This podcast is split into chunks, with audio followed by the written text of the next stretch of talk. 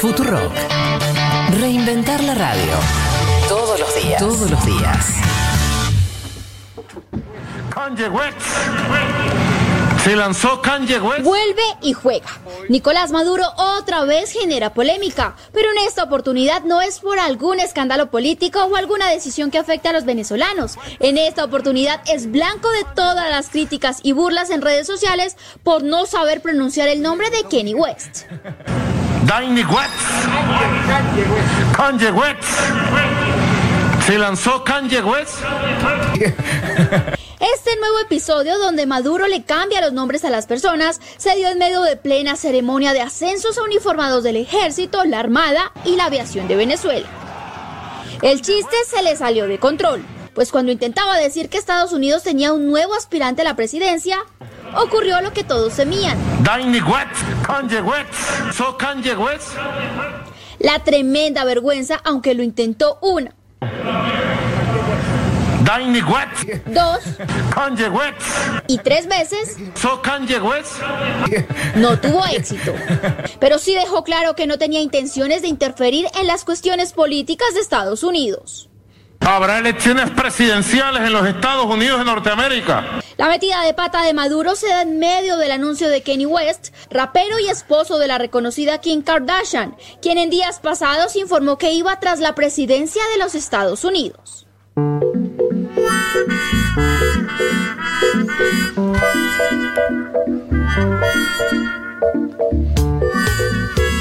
Bueno, tengo que decir que banco mucho a Maduro en esta de. qué sé yo, que- cómo se pronuncia, no sé. Yo me quedo con Danje Wetz.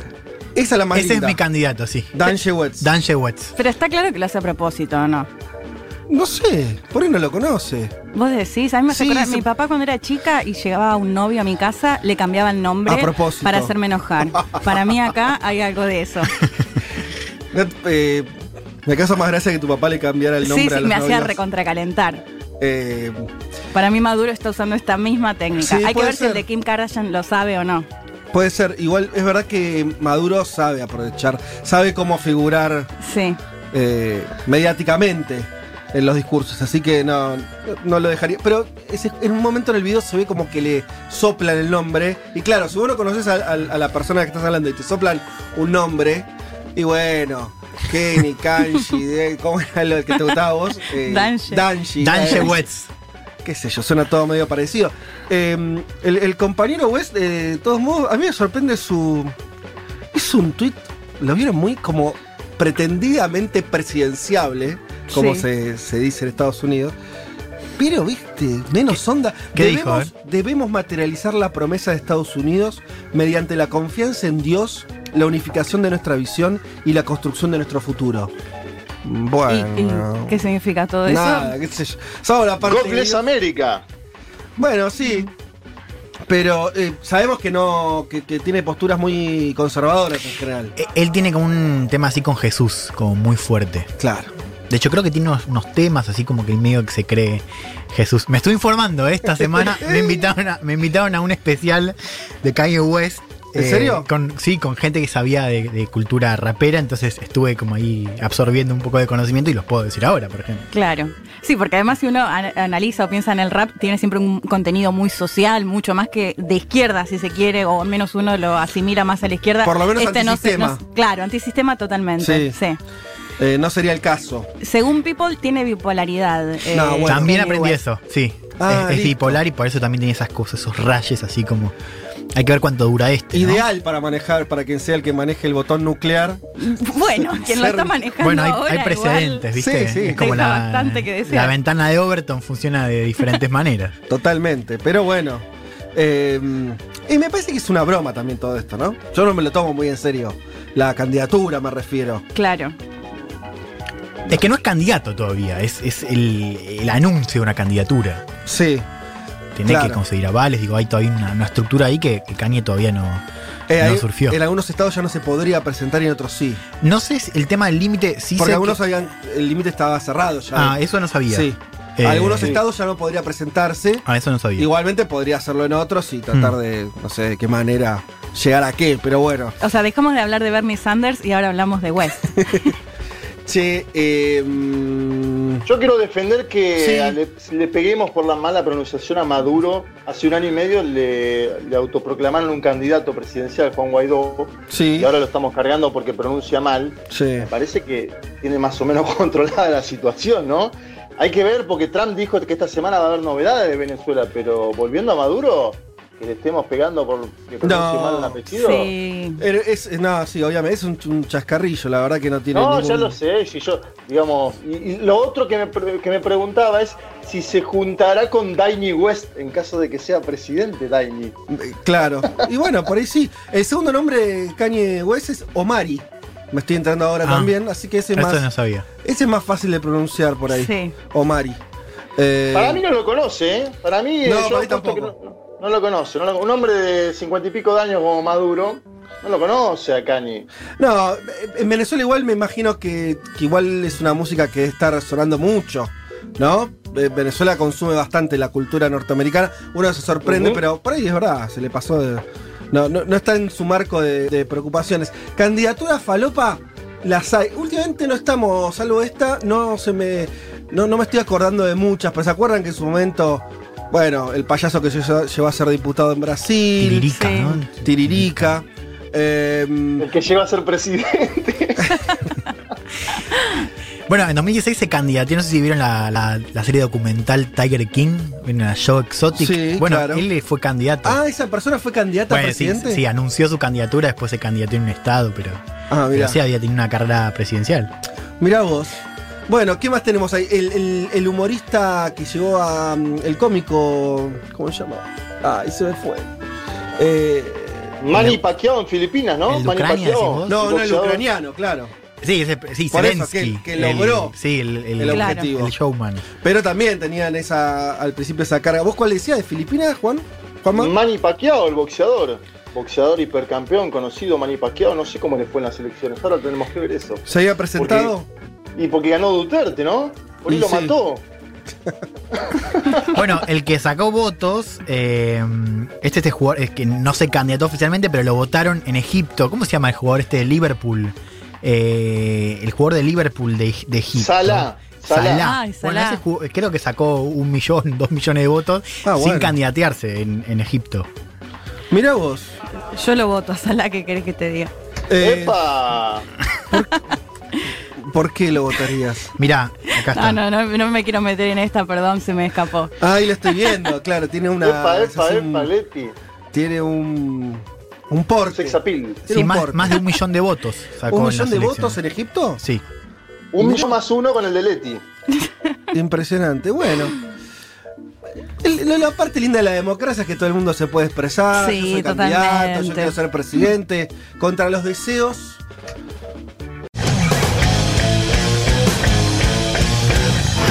Que estamos defendiendo el derecho a ser libre. uma rígida política de controle da natalidade. I asked one of the top people in China. I'm going to deliver Brexit. Dicen que yo soy el presidente pobre. Pobres son los que quieren más. The International Monetary Fund is also a Nuestra gran nación, que viva México.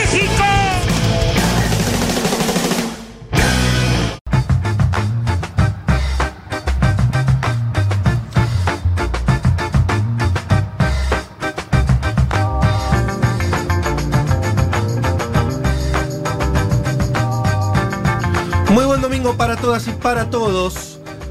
Una nueva emisión de Un Mundo de Sensaciones. Desde ahora y hasta las 14, pasados unos minutos, por ahí de las 14, pero prometemos no muchos minutos esta vez. Eh, lo vamos a estar acompañando a todos ustedes, hablando, comentando, trayéndoles algunas de las noticias más importantes, más importantes, ¿por qué estoy hablando tan mal? Más importante de la política internacional. Los oyentes ya empezaron, mira cómo es el tema de los nombres, que Kanye, que bla bla. Eh, oyente dice Juan Carr, y lo escribe Juan Carr, Como el, Es- el solidario. exacto, es eh, el mejor del programa. Oh. Supongo que está hablando de Juan Manuel Carg, con G al final. Em, pero viste cómo son los nombres, algo que se va modificando. Sí. Yo supongo que a Juan eso le debe pasar, ¿no? Esto de confundirlo con, con nuestro Juan de Red Solidaria. ¿Te pasa, Juancito? Eh, no sé si a, a nuestros oyentes en A los Botes, un programa que hubo en esta misma emisora hace un tiempo, el año pasado, me sí, sí, pensaban que yo era el solidario. No, Una vez- y una vez, una vez quisimos hacer una, una salida al aire, eh, los productores lo estaban buscando y justo ese día no pudo el amigo solidario, pero en algún momento se va a dar ese encuentro. muy- por O, sea que lo veían a Juan Carr, el solidario, y pensaban que eras vos. Algo así. Sí, no, no, No, no, no. No. Me- Pensaban que el No, pero que pensaban, pensaban que el solidario estaba haciendo análisis de Claro. política Por eso digo, lo veían a él y pensaba que era Juan, Ah, nuestro Juanma, digamos, no Juanma el solidario. Juan el Hermoso solidario. crossover. Bien, eh, hay mucha gente comentando también eh, respecto a candidaturas un tanto exóticas. Varios están señalando algo que yo no había visto, que parece que Paris Hilton se sumó Ah, sí, publicó un tuit, es verdad, me como olvidado. nueva candidata en los Estados Unidos de América. Eh, Joe Exotic, dicen, este es el que vos estabas Eh, sí, diciendo. es el de Tiger King. Ah, bien. Eh, dice Eh, Majo. Estu- Estuve buscando Fede y el filipino Manny Pacquiao, que es eh, campeón mundial, es senador de Filipinas y está a favor de la pena de muerte, así que me imagino que se lleva muy bien con el presidente Duterte. Claro. Varios señalan también a otro exfutbolista, George Wee. Eh, o Wea, No, George Weah, sí, Weah. es presidente George Weah. presidente de Liberia. Sí, es presidente. Presidente señor. de Liberia. Mirá vos, del 2018 nos apunta Ramiro, también lo dice Tommy G. Eh, una vedette peruana fue congresista en los 90, Susi Díaz, aporta Mar. Eh, Frank Zappa también se postuló, se postuló a presidente, nos dice Fer. Bueno, algunos hablan de María- Amalia Granata, recuerdan eh, a Amalia Granata, Miguel del Cel. Bueno, sí, acá tenemos algunos eh, ejemplos de gente que después llegó a la función pública. Daniel Osvaldo Scioli. Bueno, por supuesto. Sí. Eh, pero eh, yo hice una car- larga carrera política. Estamos acá, a mí me interesa como el sprint rápido, ¿no? De, la- de rapero a presidente, de futbolista a presidente, eso está bien. De- voy a investigar a George Weah a ver cómo, cómo hizo. Sí, Eh, para el informe te digo, porque aparte es un, un futbolista muy conocido, Fede, que jugó en el Milan incluso. Ah, mira, yo de ignorante no, no lo conocía. Eh, Presidente de Liberia, bien, bueno, por ahí vamos a ver cómo, cómo se desempeña. Em, pero no es de eso que le vamos a estar hablando el día de hoy. Em, vamos a estar primero comentándoles algunas cuestiones que tienen que ver, obviamente, con la pandemia que, en la que seguimos inmersos a nivel global. Vamos a estar hablando de esta nueva normalidad, que es un poco lo que empieza a suceder en muchos lugares del mundo, que con acompañamiento de los números o sin acompañamiento de los números, muchos gobiernos y diría también muchas sociedades están viendo de qué manera funcionan nuevamente. Esto ya lo hemos tocado otras veces, pero me parece que esta semana hay varios indicios de que ese... eh, eh, lo que eran también situaciones muy específicas, que uno abría, el otro no. Ahora, por lo menos en buena parte de lo que podemos llamar el primer mundo, Europa, Estados Unidos, pero también otros países, bueno, Brasil sin ir más lejos, eh, empiezan a, abrir eh, sus economías, empiezan a ver a funcionar de alguna manera la, la sociedad. Y es interesante porque el virus sigue circulando y de hecho circula más que nunca a nivel global. Estamos en un momento alto de la epidemia, de la pandemia. Em, ahora después vamos a ver unas cifras, pero para darles una idea, hay 500.000 contagiados en África. ¿Sí? Y las cifras se van acumulando, se van acumulando. El virus no está dando síntomas de estar en una curva descendente a nivel global, ni mucho menos. También hay una, una tasa de letalidad importante, los muertos también se siguen acumulando en algunos países más que en otros, hay más diferencias y la estaremos viendo. Pero interesaba pensar un poco eso, cómo entonces el mundo empieza a convivir de alguna manera con el virus. Ya no todos estamos medios sabiendo que hasta que no aparezca la famosa vacuna, esto llegó para quedarse. Y entonces vamos a tratar de explorar esta idea, que es una idea. Es un oxímoron en principio, ¿no? La idea de nueva normalidad. Eh, y ver qué hay adentro de eso y un poco hacer un mapeo rápido pero conciso de qué está ocurriendo en varios países respecto de las aberturas sociales, ya sea ir a tomar una cerveza a un pub o volver a clases, ¿no? Son los desafíos que van encontrando las sociedades y cómo lo van resolviendo. Eh, eso por un lado. Em, por el otro lado, vamos a hablar de un tema específico. Empecemos por eh, lo que trajiste vos, Juan Elman, respecto a un conflicto que lo charlábamos Mm. antes de, de este programa, cuando comentaste que ibas a hablar de Hong Kong, y yo te proponía también pensarlo en función de eh, algo más grande, que es si se puede pensar a Hong Kong Mm.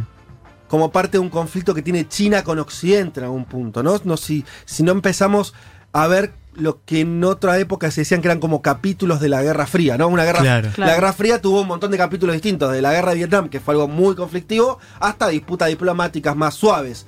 Bueno, Hong Kong se puede pensar como parte de esa nueva disputa entre China y Occidente. Sí, vamos a ver cómo entra en esa secuencia, digo, en la agenda contra China, que gana no solo en contenido, no solo gana un nuevo eje de conflicto ahora con esta ley de seguridad en Hong Kong que se aplicó la semana pasada, sino también en jugadores. Digo, vamos a ver qué está pasando, no solo entre Estados Unidos y China, digo, hoy me parece que la propuesta es un poco dejar afuera a Estados Unidos y ver qué está pasando con Reino Unido, con Canadá, con Australia, con India, un tema que ya hemos abordado, y ver qué puede pasar con, con este frente que empieza a complicarse cada vez más, si querés, para, para Bien. Beijing. Interesante porque empieza a configurar, ¿no? Eh, esa, dentro de la nueva normalidad, esas nuevas, nuevas relaciones diplomáticas. Em, Leti, vamos a, a tocar tu tema ahora, Sí. eh, que creo que va a aprender, como suele pasar con tus columnas. Pero particularmente este me parece que tiene una cosa pintoresca. Sí, decís, sí. Sí, sí. Bueno, vamos a hablar de mafias. Bien, me encanta. Mafias en general, mafia china, mafia rusa, pero por supuesto nos vamos a centrar en la mafia italiana, que creo que es la que tenemos todos en la cabeza en general cuando hablamos, y que además es en parte la que da origen a este concepto de mafia.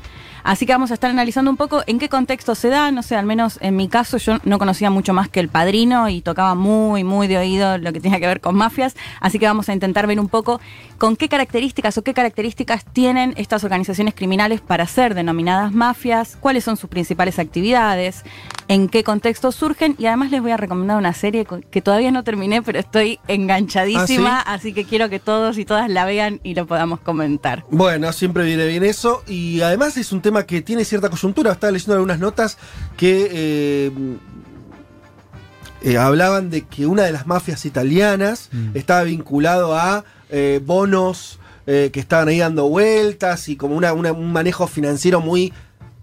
eh, em, quiero decir, muy complejo, ¿no? Sí. Muy alejado de solamente la mafia que agarra y di- dispara. ¿No? y arregla sus cuentas de manera violenta en las calles. Bueno, como cierta profesionalización de, la, de las mafias. eh, Totalmente, y en el caso de Roma, puntual, que bueno, en esta serie después lo vamos a desarrollar bien, pero en esta serie se ve así muy grotesco y yo decía, ¿será tan así o esto es medio... Bueno, con la especialista que hablé, que de hecho está en Italia, me dice, sí, es tremendo y en Roma hay que mirar a futuro porque creo que va a ser dominado todo por la mafia. Roma- la ciudad de Roma particularmente. Así es, Ah, sí. mirá vos. Bueno, eh, pavadita de conflicto. Vámonos a nuestra región, Juan Manuel Carci, ¿te parece bien? Eh, a nuestra región hasta por ahí nomás, pero, pero en parte sí. Y es esto que, que estuvo también dando vueltas como noticia en los últimos días de la cumbre entre Andrés Manuel López Obrador, el presidente de México, y Donald Trump. ¿Hay amor ahí? ¿Hay un extraño romance entre los dos? Y nos venían pidiendo, Fede, aparte es una deuda, tocamos un tema puntual, pero nos, pedían, nos venían pidiendo los oyentes México. Eh, como vos decís, eh, mucho se habló en los últimos días de este encuentro entre Andrés Manuel López Obrador y Donald Trump. Era el primer viaje del actual presidente mexicano a los Estados Unidos. Hubo elogios mutuos, hubo mucha sintonía. Vamos a ver si hay amor como vos planteás. Eh, el objetivo igual de la columna va a ser por ahí pararnos un poquito por encima de los análisis más simples que se hicieron, entender un poco entre líneas las palabras elegidas por ambos presidentes, el tono del encuentro, los vínculos comerciales entre los dos países y varias preguntas. Si el encuentro le sirvió a ambos o no, eh, porque este año hay elecciones en los Estados Unidos. eh, ¿Por qué en México hay tantas lecturas en simultáneo? Desde algunas que dicen que AMLO cedió en todo, a otras que dicen que impuso su discurso soberanista en la propia Casa Blanca. ¿De dónde viene la sintonía entre Trump y AMLO? Dos líderes fuertes. ¿Y cómo puede seguir el vínculo en caso de que Joe Biden gane las elecciones presidenciales de noviembre? Una pregunta que queda flotando en el aire porque, como decía Juan Elman semanas atrás, Biden está encabezando las encuestas.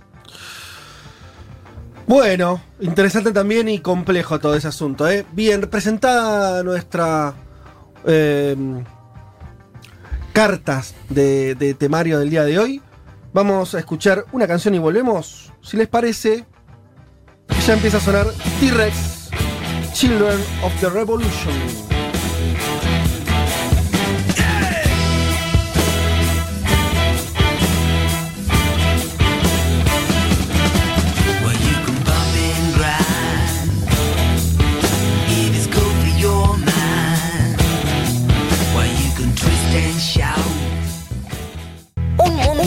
Sensaciones. Vázquez, Carg, Martínez, Elman. Información justo antes de la invasión zombie.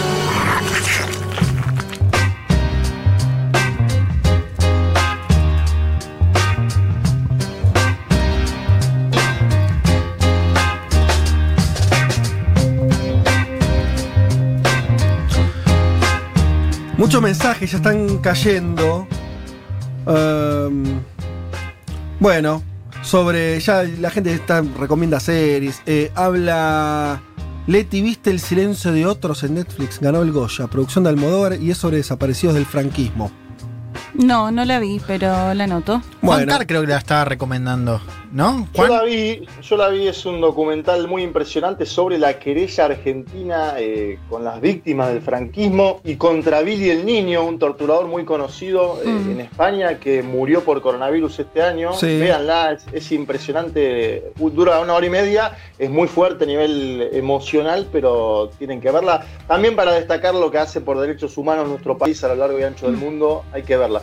Eh, casi que me hago fan de Servini de Cubría después de verla. Les juro Mirá. que es impresionante. Bueno, además hay pocas producciones sobre el franquismo. Es, un- es un- una cosa ahí, ¿no? Que a los españoles les cuesta pensar sobre, ese tema y mm, hay, poco, no hay tanto material como, como uno podría pensar. Eh, arranquemos con, con el programa entonces. Yo les, les proponía pensar la idea de nueva normalidad, porque es algo que no es, por ustedes lo escuchan en Argentina y piensan que es un argentinismo, no. Es algo que empezó a usarse eh, con alguna diferencia en el lenguaje, pero mínima en muchísimos países. Que obviamente, claro, decir, bueno, nueva normalidad. Ya estamos medio raros, ¿no? Porque mm, primero que parece, eh, si uno dijera, bueno, algo nuevo es algo que justamente no se asemeje mucho a lo que venía sucediendo, pero hay, lo que está atrás de eso es la idea de que estamos queriendo recuperar un poco lo que, la forma en que vivíamos antes, ¿no? Llamarlo normalidad eh, es una- un intento de, suponer que las cosas no cambiaron tanto y que vamos a poder hacer las mismas cosas que hacíamos antes. Ese pareciera ser, literalmente, simplemente el concepto. Lo que me parece que está faltando ahí, y, y es, me parece que es un síntoma de nuestra época, obviamente opinen ustedes lo que les parezca, obviamente los oyentes lo pueden hacer a través de, de los mensajes y ustedes compañeros en el micrófono. Eh, Está faltando un poco de utopía, un poco de algo más, ¿no? La idea de que lo mejor que te puede pasar es volver a lo que había antes, pero peor, porque lo que está atrás de nueva normalidad es, ojalá vivamos como estábamos antes, pero peor, porque es una normalidad que es una especie de versión de mejorada de la anterior normalidad.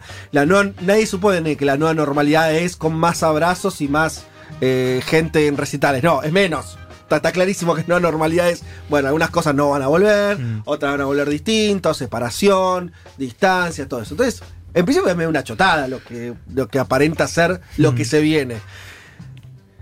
Ahí me parece que está faltando algo que en otros momentos las, las sociedades tuvimos, que son ideas más interesantes, ¿no? Ideas, horizontes, realizables, no realizables, lo que quieras, pero nadie está proponiendo nada muy, ¿no? Que mueva, que vos digas, che, la verdad que esto me calienta como proyecto. De estas, el famoso de acá salimos mejores, que se, se- se volvió eslogan, no tiene nada dentro, ¿no? Si vos abrís el paquete y decís, a ver, ¿y cómo sería? Y no hay. Obviamente que hay algunos gobiernos que intentan hacer cosas más piolas que otras, no estoy diciendo que sea todo igual. Pero a grandes rasgos, la idea de nueva normalidad es una idea entre aburrida y mala. Eh, ahí me parece que está pasando algo que ya nos pasaba antes, que era esa falta de utopía, esa falta de horizontes nuevos. su- superadores, si querés, del capitalismo por ponerle una etiqueta, pero podríamos pensar en cosas más realizables que también, o sea, de, de menor alcance, pero también disruptivas. Hay, poco, hay pocas cosas disruptivas. Eso me parece que es un rasgo que estamos viviendo y me parece que cuando uno también a veces se bajonea un poco, no solamente porque estamos encerrados, lo que todavía estamos encerrados, o, o- o con, o con imposibilidades de hacer ciertas cosas, sino porque nos cuesta ver un poco, ¿no? Como que decimos, bueno, aquí hay más allá, ahí no, hay, no parece haber, no parece que a priori esto que nos está pasando, Sí, la incertidumbre. claro, o la incertidumbre que encima no tiene una parte... La incertidumbre puede estar buena, puede decir, no, no sé qué va a pasar, pero está este camino y este otro. Y si ganan uno, vamos para acá. No, no, no, no, no aparece tanto esa gran disyuntiva o momentos donde pareciera que estuviéramos esperando que las sociedades se pronuncien, porque entonces ahí, no sé, qué va.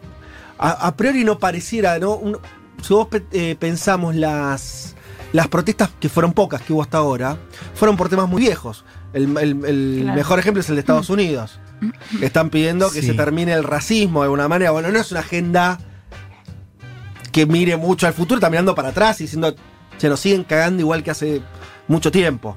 Lo cual no le quita importancia, ¿no? Obviamente. Pero digo, no es una, no es una agenda que vos digas, están tratando de pensar algo novedoso, por fuera de los marcos actuales. Eh, a mí eso me pone, Hmm. No sé.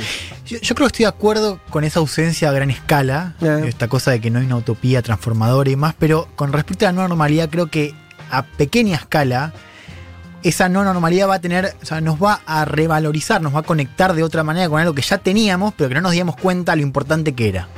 Expláyate. A ver, digo, la conexión, digo, esta cosa que se dice, uy, ¿cuánto? digo, se dice en un marco de clase media, progresista, digo, Sí. con, con eso, digo, esta cosa de cuánto extraño ir a, no sé, a tomarme un café y leer Sí. un libro, a ir a la plaza y hacer. Digo, esas cosas que ya teníamos y que ahora la vemos como algo.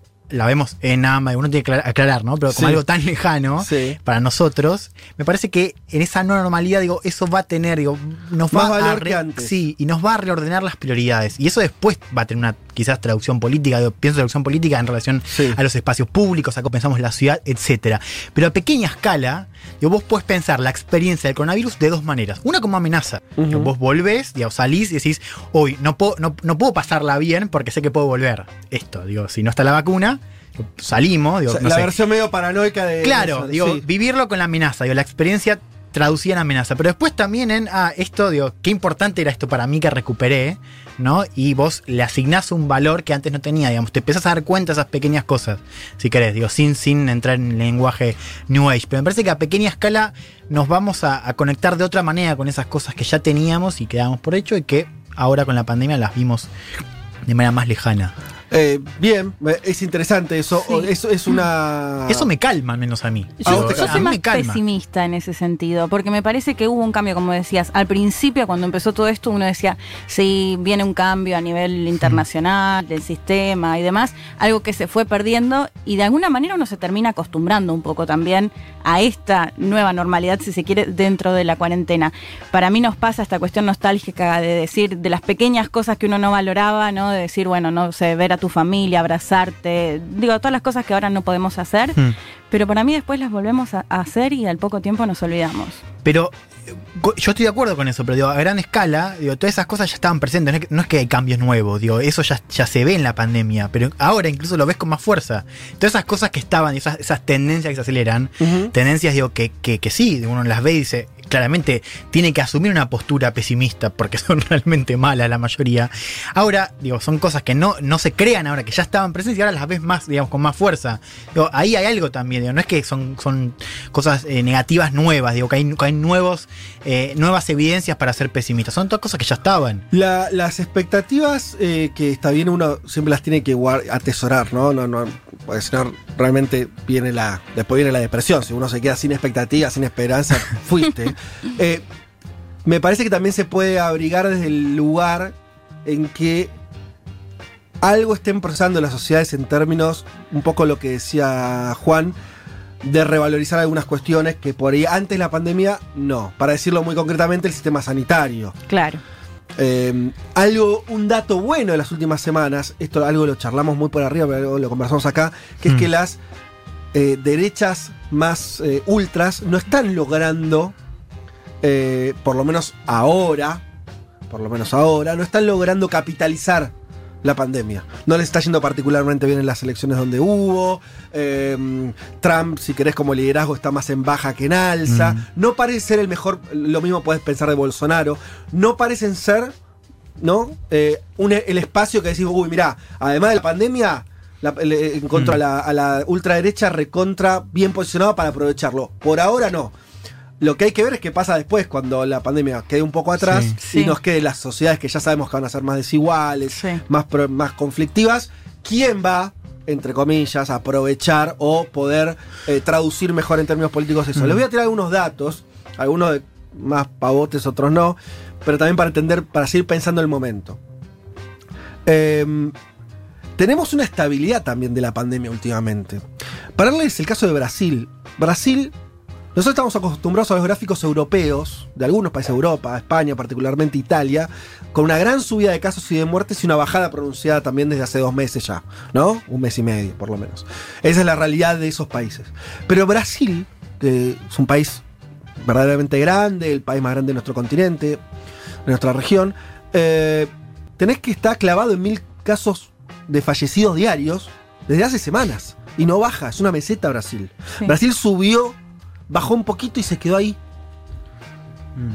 Y tenés eh, eh, una cantidad de contagios diarios también que es siempre récord, pero sobre todo tenés una cantidad de muertos diarios, que a mí me parece que digamos, el peor dato, estabilizada. Y tampoco ves, ¿no? Una, un- una ves un gobierno con muchos problemas, como ese gobierno de Bolsonaro, pero con cierta estabilidad en la situación. El propio Estados Unidos. Estados Unidos bajó un poco, sobre todo la cantidad de muertos, pero la cantidad de contagios no. Estados Unidos sigue siendo un país, el, el- el día viernes tuvo en las últimas 24 horas del viernes al, al sábado 63.000 eh, contagiados, cifra récord en Estados Unidos. Sí. O sea, el virus sigue su recorrido ahí. eh, a lo sumo, a lo sumo no, dato importante, bajaron la cantidad de muertos, pero están en una cantidad que están entre 500 y 800 muertos, depende de los días también. Cierta estabilidad. Les hablaba, les hablaba de África, 500.000 contagiados. Eh, la India, que era un país también que sol- sobre el que se hacían muchos interrogantes, ya tiene 25.000 muertos. India, para el tamaño del país, no son cifras terribles, pero Sí. empiezan a sumar, ¿no? Eh, y un millón de contagiados. Y a la vez que sea todo esto, sea lo que yo les decía de la apertura. No me voy a extender mucho para no. eh, para no, no- no usar tanto tiempo el programa, pero tenemos casos particulares. Se abrieron los pubs en Londres. No sé si vieron unas fotos graciosas de la sí, gente. hay un sí. hilo que es espectacular. Un hilo de que es la, la- la- la noche posterior al desconfinamiento es Sí. espectacular. Bueno, eh, los londinenses salieron a beber. O sea, lo hicieron, ¿no? Les abrieron la puerta, le dijeron, ya pueden salir. Y no es que dijeron, ay, no, tal vez me contagian. Pero Se fueron que- al pub. A ver, y le Fede, dieron. claro, después de tomarte, posta, no lo digo en joda, después de tomarte un par de, no sé, litros de birra o lo que sea, uno se olvida un poco, ¿o ¿no?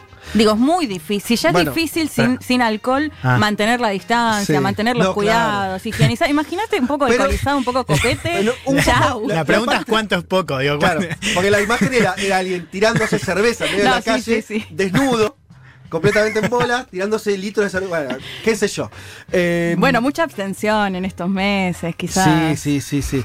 Eh, el jefe de policía dijo, eh, los borrachos no, eh, No mantienen, respetan. no respetan el distanciamiento social, lo cual es una comprobación importante, a ser un poco obvia, pero importante. El jefe de policía de Londres lo dijo ahí con pesar, porque al mismo tiempo, claro, estaban cuidando de que, che, vamos a abrir los bares, pero guarda, que no entren muchos, se descontroló todo. Em, en Estados Unidos abrió, estaba abriendo Disney, en Orlando. El estado de la Florida. El estado de la Florida es el estado de los que tienen mayores casos en los Mm. últimos días. Claro. Aún así lo abren. Eh, por supuesto, sí, que van a usar barbijos, que la- la- la- las colas para subir a los juegos van a ser distintas, lo que quiera, pero abrieron.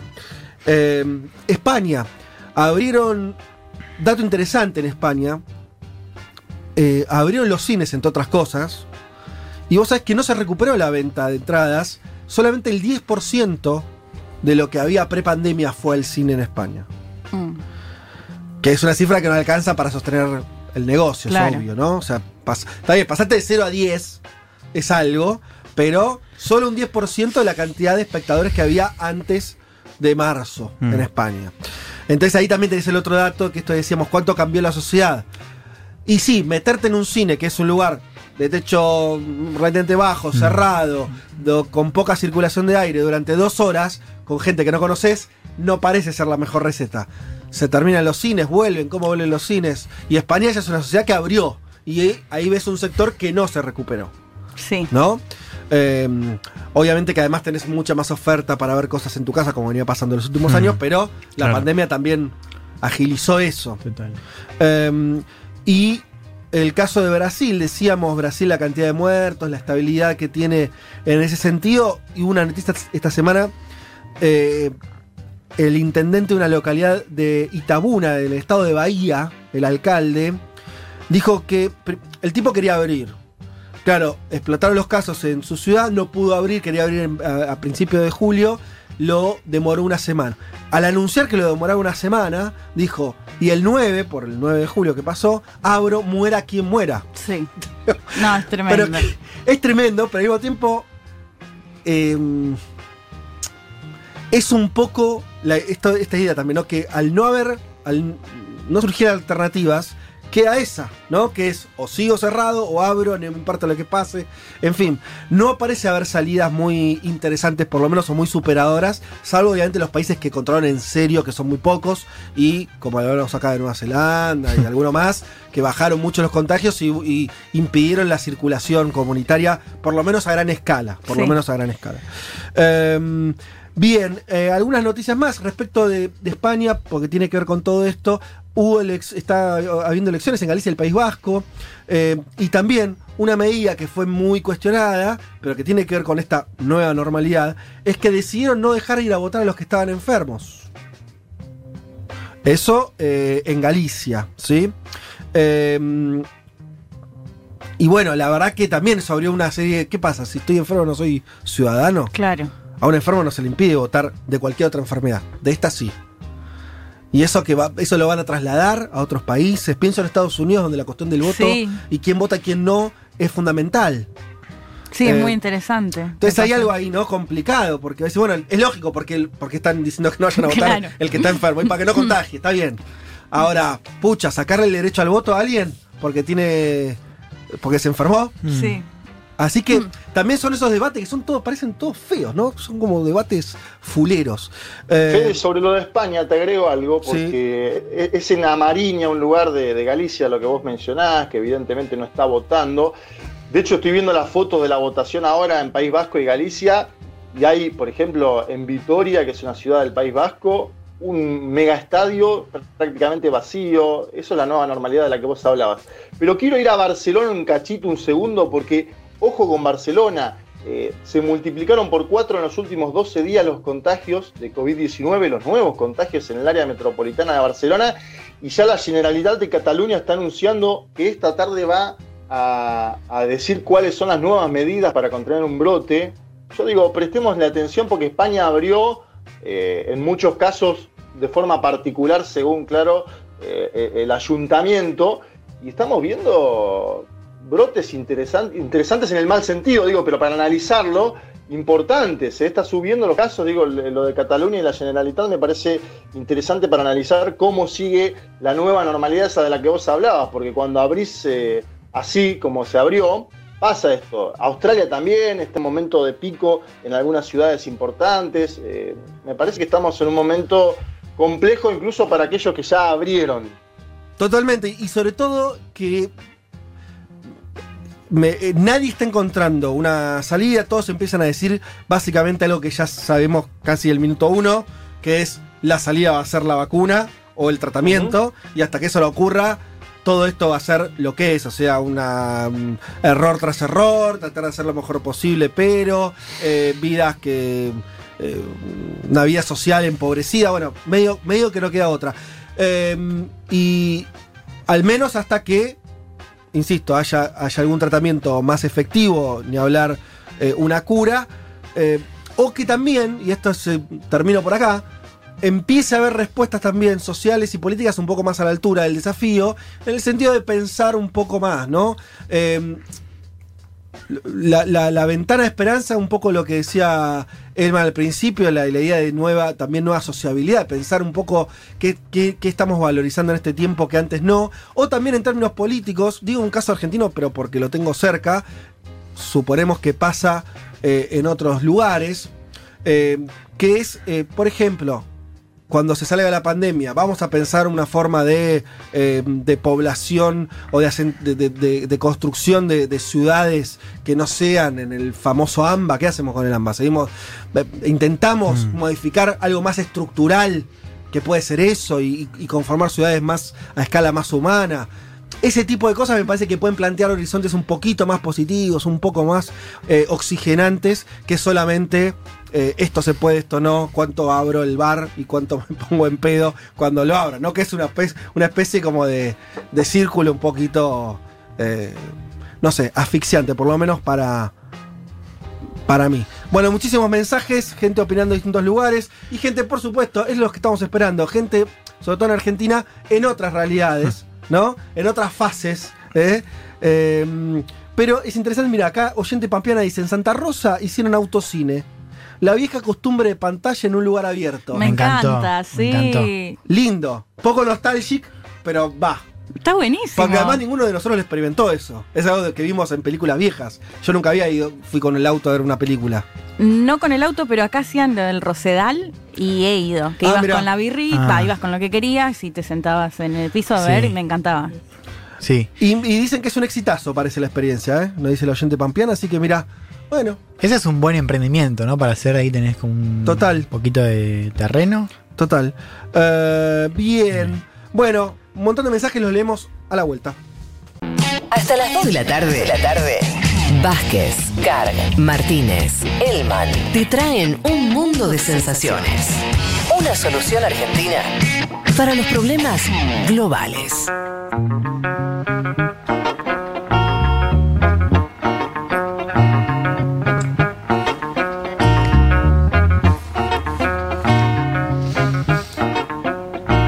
Les habíamos dicho que íbamos a estar hablando de Hong Kong. Em, digamos datos básicos. Yo de Hong Kong siempre vuelvo, eh, a veces es un poco un embole, pero vuelvo a, Mm. a explicar algunas cosas porque eh, queda, Sirve. queda muy lejos. No sé, Hong. Kong, China, no tengo todo medio ahí, qué sé yo. no, recordemos simplemente, es una isla que fue eh, colonia británica durante cuánto? Casi todo el, un siglo, Sí. por, por lo menos. un- buena parte del siglo XX. De vuelta, entre comillas, a China en el no- 97. 97. Sí, de Eh, hecho no quería mandar fruta, lo voy a buscar, pero creo que 99 años fueron. Claro. Eh, año 97 se la devuelven, entre comillas, a China, ya una isla con desarrollo capitalista, obviamente, Hmm. a un país eh, conducido por el Partido Comunista. Y China, desde ese momento, mantuvo. Le mantuvo a Hong Kong cierta independencia en los hechos, ¿no? Mm. por lo menos en términos económicos, no políticos.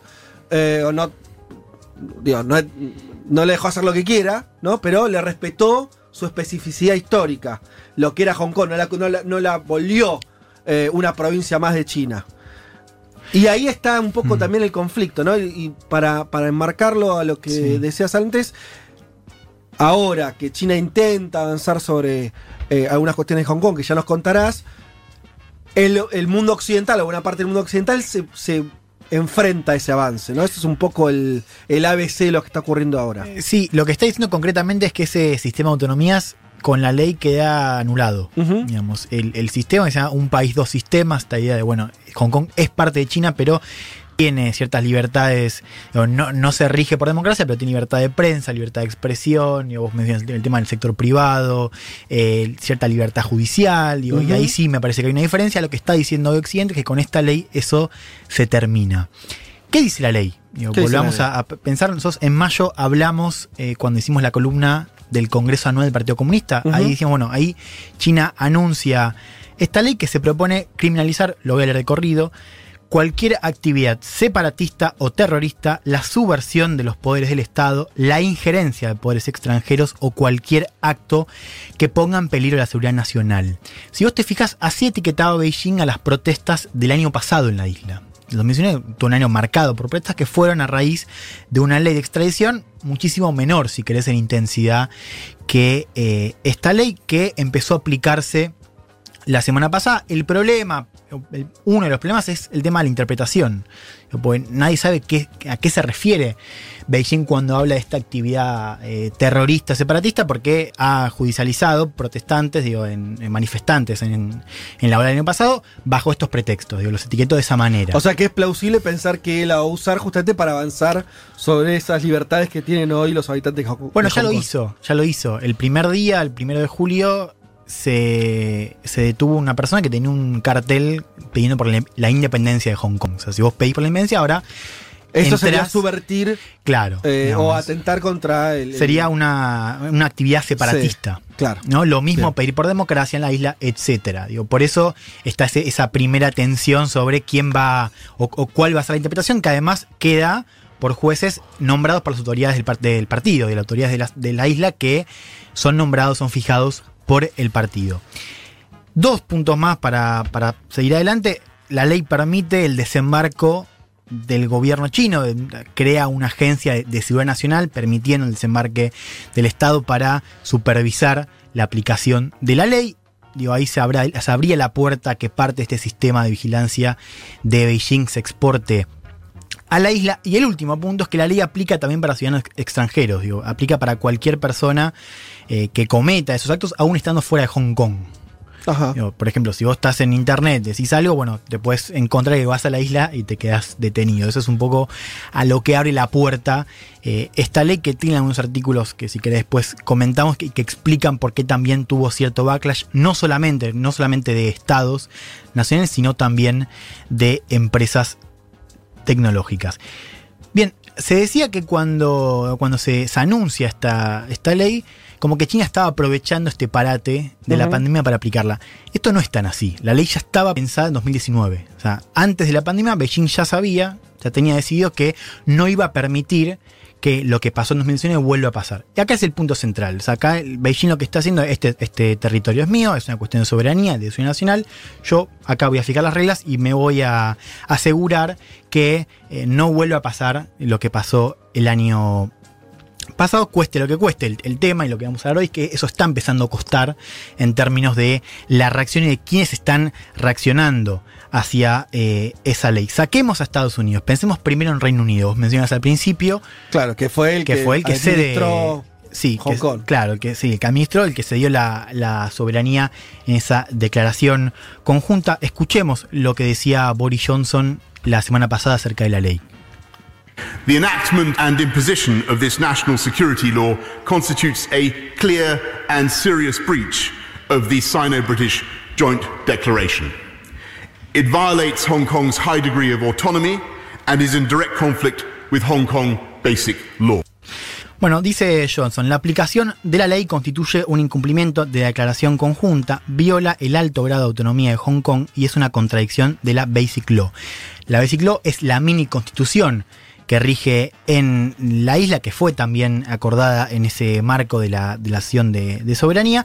Johnson siguió adelante y propuso también extender la ciudadanía británica a más de 3 millones de habitantes, de residentes de la isla. Digo, no solamente criticó la ley, sino que además digo, ya tomó una medida para que parte de la isla empiece a considerar a Reino Unido como un eventual destino si tiene que, que emigrar. No fue la única, el único estado que reaccionó, pero antes si querés pensemos en esto que te decía de las empresas que eh, ya están anunciando que se van a ir de Hong Kong o que van a dejar de eh, entregarle datos al gobierno, al, gobierno de la isla. Facebook, Twitter, Telegram, Google y TikTok anunciaron esto de que van a dejar de compartir información. Fíjate acá, hay algo interesante, ¿no? Pues está Facebook, Twitter, Telegram y Google, digo, empresas que uno podría marcar como occidentales y que ya tienen, ya están prohibidas en China, digo, ya tienen una relación Sí, claro. conflictiva con el Estado, pero que sin embargo funcionaban en Hong Kong por esto de las libertades. Ahora, el caso interesante también es TikTok, porque TikTok además viene de capitales eh, Claro. chinos. Digo, fíjate, TikTok, de hecho lo hemos comentado acá, o no, Sí. lo no lo comentamos porque fue la semana pasada, Sí. fue prohibida en India, justamente por razones de seguridad nacional. Ahora TikTok está diciendo, Pero TikTok es China. Es de ByteDance, que es de capitales chinos. Ok. Así que sí, es de un grupo chino. Y Pompeo, ¿no? También dio a entender. Pompeo también dijo que, digo, pero acá está el contraste, digo, Pompeo dice, yo voy a prohibir a TikTok, o estamos considerando prohibir a TikTok en Estados Unidos, y Claro. TikTok dice, mira que yo no tengo nada que ver con el Partido Comunista Chino, porque mira que también me sumo a Facebook, Twitter y Google en esa reacción. Decía, no fue únicamente Reino Unido, fue también Canadá, que anunció que va a terminar el tratado de extradición con la isla. La Unión Europea, que advirtió eh, a China, emitió un comunicado y ya dijo que está preparando ya medidas de, para reaccionar, digo, medidas más concretas además de ese comunicado. Se habla de que, eh, que Europa va a dejar de venderle equipamiento a la policía. Esto es una medida que estaban pensando tanto Francia como eh, Alemania. El otro país que reaccionó, me interesa posarme acá, es Australia. Australia suspendió el tratado de extradición al igual que Canadá, pero también anunció esto de que va a extender la ciudadanía, que va también a ofrecer una hoja de ruta para que parte de la isla pueda migrar a Australia. También avisó que va a seguir con o va a extender el plan de visas. Quiero que escuchemos ahora a Scott Morrison, el primer ministro de Australia, sobre esta ley. Today we have uh, agreed um, to announce that uh, that national security law constitutes a fundamental change of circumstances in respect to our extradition agreement with Hong Kong. And so Australia today has taken steps to suspend our extradition agreement. Uh, we have formally notified Hong Kong and advised the Chinese authorities. Hoy acordamos anunciar que la Ley de Seguridad Nacional constituye un cambio fundamental de las circunstancias respecto a nuestro acuerdo de extradición con Hong Kong, así que Australia hoy ha tomado medidas para suspender el tratado. Hemos notificado a Hong Kong y a las autoridades chinas. Digo, ¿por qué me quiero detener acá en Australia? Porque Australia venía siendo uno de los países que ya, que ya tuvo enfrentamientos con China en el marco de la pandemia. Fue uno de los países que ya el toque pidió esta investigación para conocer los orígenes del virus tuvo una respuesta fuerte de China. China le dijo, bueno, nosotros vamos a empezar a considerar nuestras compras de productos primarios, que es lo que más le vende Australia a China. Recordemos, China es el principal socio comercial de eh, Australia. Australia además comparte estas dos alianzas que son importantes. La alianza Cinco Ojos, en donde están Reino Unido, Estados Unidos, Canadá y Nueva Zelanda, que también se ha manifestado últimamente ya bastante contra China y esta idea de contener a China también por cuestiones de seguridad nacional y el Quad, esto lo hemos mencionado también, el diálogo eh, de seguridad cuadrilateral entre Japón, Estados Unidos e India, ahí esto empieza a tomar, y Australia, perdón, esto de contener a China en el Pacífico, ¿no? Es lo que hemos hablado cuando hablamos de, de India, digo, por eso acá también Australia marca un punto de, eh, de ruptura también con, con Beijing en base a esta ley y a lo que venimos contando acerca del Mar del Sur de China y de la pandemia. Ahora si querés puntualizamos un, un poco más. Y acá sí, esto que mencionamos al principio, ¿no? De, de enmarcar a Hong Kong en otra agenda un poco más, más amplia. Veamos digo, estos frentes. Nosotros hablamos de India hace tres semanas. Sí.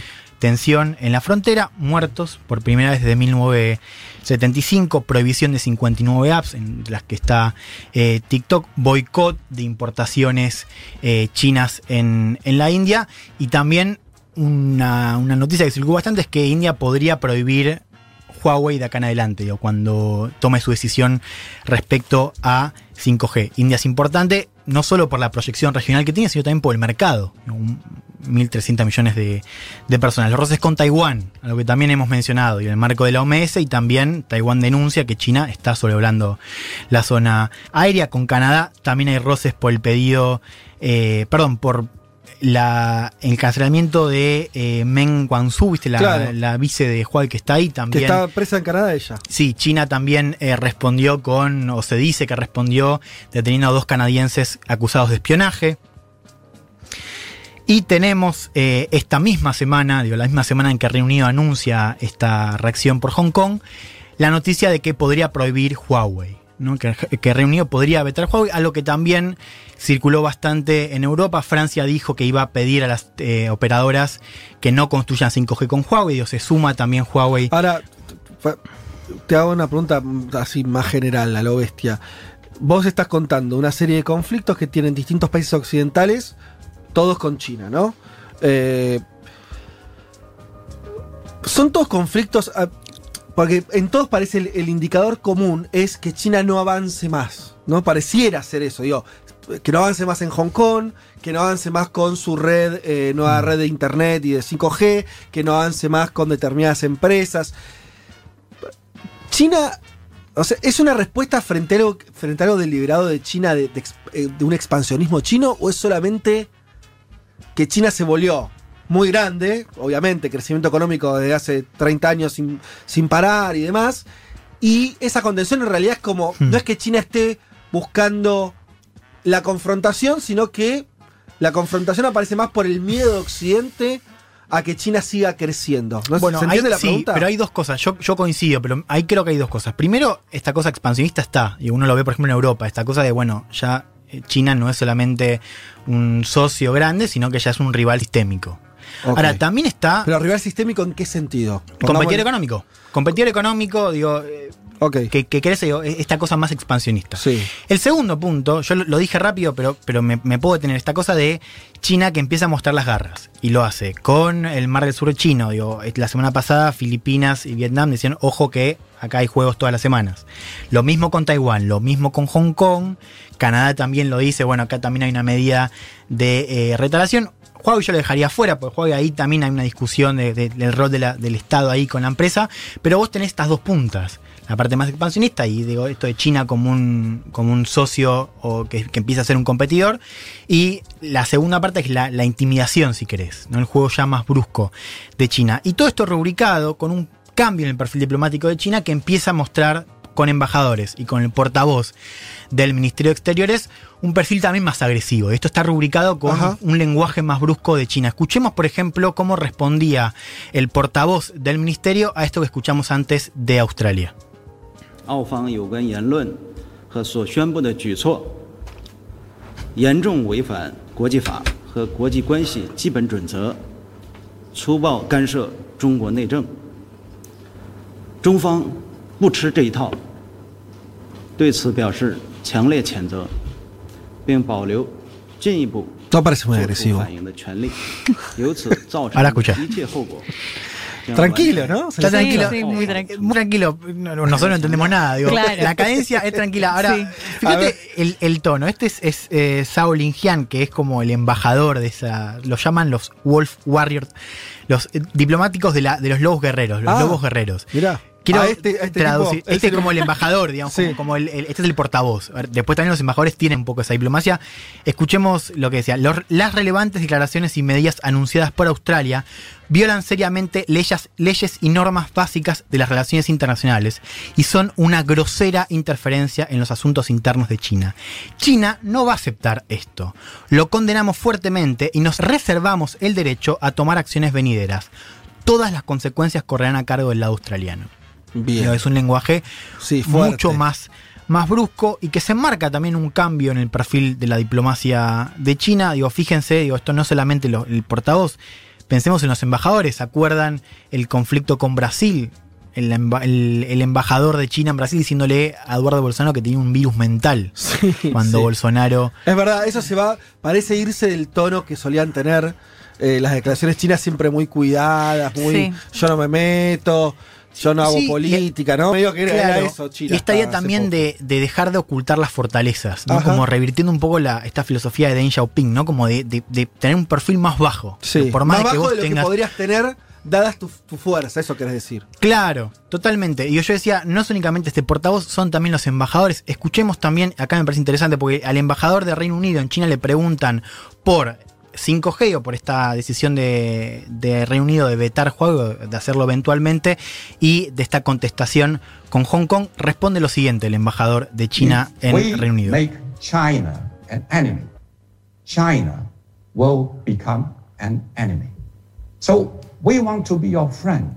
We want to be your partner. But if you want to make China a hostile country, you have to bear the consequences. Ah, tranqui. Si Eh, ahí, hacemos- ya- ahí entendí. Se- Sí, bien. yo creo que esta está buena, porque esta Sí. tiene algunas puntas para, para pensar. Si hacemos de China un enemigo, China se va a convertir en un enemigo. Sí. Nosotros queremos ser sus amigos, queremos ser socios, pero si quieren hacer de China un país hostil, van a tener que asumir las consecuencias. Esto lo dijo. Liu Xiaoming, el embajador de China en Londres. Ah, Le bien, preguntaron bueno, por, un- estas, por estas dos cosas. Un tipo muy importante. El embajador chino en Londres, Los chinos no ponen a cualquiera de embajador en- eh, ahí, ¿no? Totalmente. Así que. Totalmente. A ver, y esto para, para ya ir cerrando. Yo dejé afuera a Estados Unidos y, y también esto tiene que ver con pensar a esta disputa no solamente con un mano a mano, sino también con un frente de jugadores. Australia, Canadá, ciertos países de la Unión Europea. Tuvimos también eh, a, a Taiwán. Digo, no es solo Estados Unidos contra China, dio la novedad también de India, Reino Unido en estas tres semanas. Ahora, la pregunta es, eh, ¿Estados Unidos alineó a todos esos jugadores o eso se, dio- se, se está dando medio que cada uno está siendo más anti-chino, para decirlo a lo bestia, por, por intereses particulares? Yo creo que los intereses particulares están, sobre todo si pensás en el Pacífico, pensás en India, pensás en Australia, ellos también tienen intereses nacionales en hacerlo. Ahora, Estados Unidos está detrás también, no articulando quizás en términos de un frente, en unas alianzas, pero sí en, en- en algo quizás más discursivo, también de, de, digo, Estado- eh, Reino Unido beta, dice que va a vetar juego y también por sanciones de Estados Unidos, digo, por sanciones de Estados Unidos Claro. que dañan a la empresa. No es que Estados Unidos está desligado, pero tiene una postura mucho más unilateral, mucho más agresiva, que no está coordinando una acción como podría tener otro líder. Ahora nos vamos a hacer esa, esa pregunta. Digo, acá Hong Kong se suma en esta lista de frentes que mencionábamos. Por ahora es cierto, pocos gobiernos, si vos ves el mapa de los gobiernos que boicotearon, sigue estando muy desdibujado, son pocos. Pero hay que pensar quiénes son esos gobiernos y con qué otros temas vinculan. ¿No? Acá la pregunta es si se van a sumar otros gobiernos al boicot y cuáles van a ser entonces estas respuestas. Digo, la Unión Europea anunció que iba a tener respuestas. Bueno, ¿cuáles van a ser? ¿Cuál va a ser la intensidad? Otro punto que me parece interesante es que China, digo, Estados Unidos no es el único país donde China ya juega en la agenda interna. Digo, si vos pensás, por ejemplo, en Reino Unido, tenés un consenso bipartidario contra China cada vez más fuerte. Lo tenés por derecha, se formó un, un grupo en el Parlamento, se llama China Research Group, que son parlamentarios que están corriendo por derecha al gobierno. El nuevo liderazgo del Partido Laborista de la oposición también tiene una, viste, la canciller en la sombra se llama, es como el, Sí. el- el- la responsable de política exterior de la oposición, también está pidiendo por buscar alternativas a China. Ahí tenés un consenso. Y el otro punto interesante es que si no es consenso, también es presión. Fíjate el caso de Merkel, por ejemplo. Merkel, a Merkel la están señalando porque tiene una postura menos agresiva, si querés, más suave que otros gobiernos de Europa. Pero Merkel también tiene dentro de su gobierno, dentro de su partido, voces que están diciendo hay que ser más agresivos. Así que esa presión también hay que tenerla en cuenta. Y acá vos mencionabas esto de la acción de Estados Unidos. A mí la pregunta es, ¿qué pasaría si gana en noviembre un candidato, Joe Biden, que tiene una vocación también de contener a China, pero hacerlo con estos aliados, digo, con aliados que ya están mostrando en Hong Kong y en otras agendas una, una vocación para contener a China a nivel global. Me, me quedo con algo que habías dicho en otra columna, pero me sirve como cierre de esta, que vos siempre señalaste que si bien Trump es un furibundo anti-China, eh, la posición anti-China excede ya mucho a Trump y se volvió casi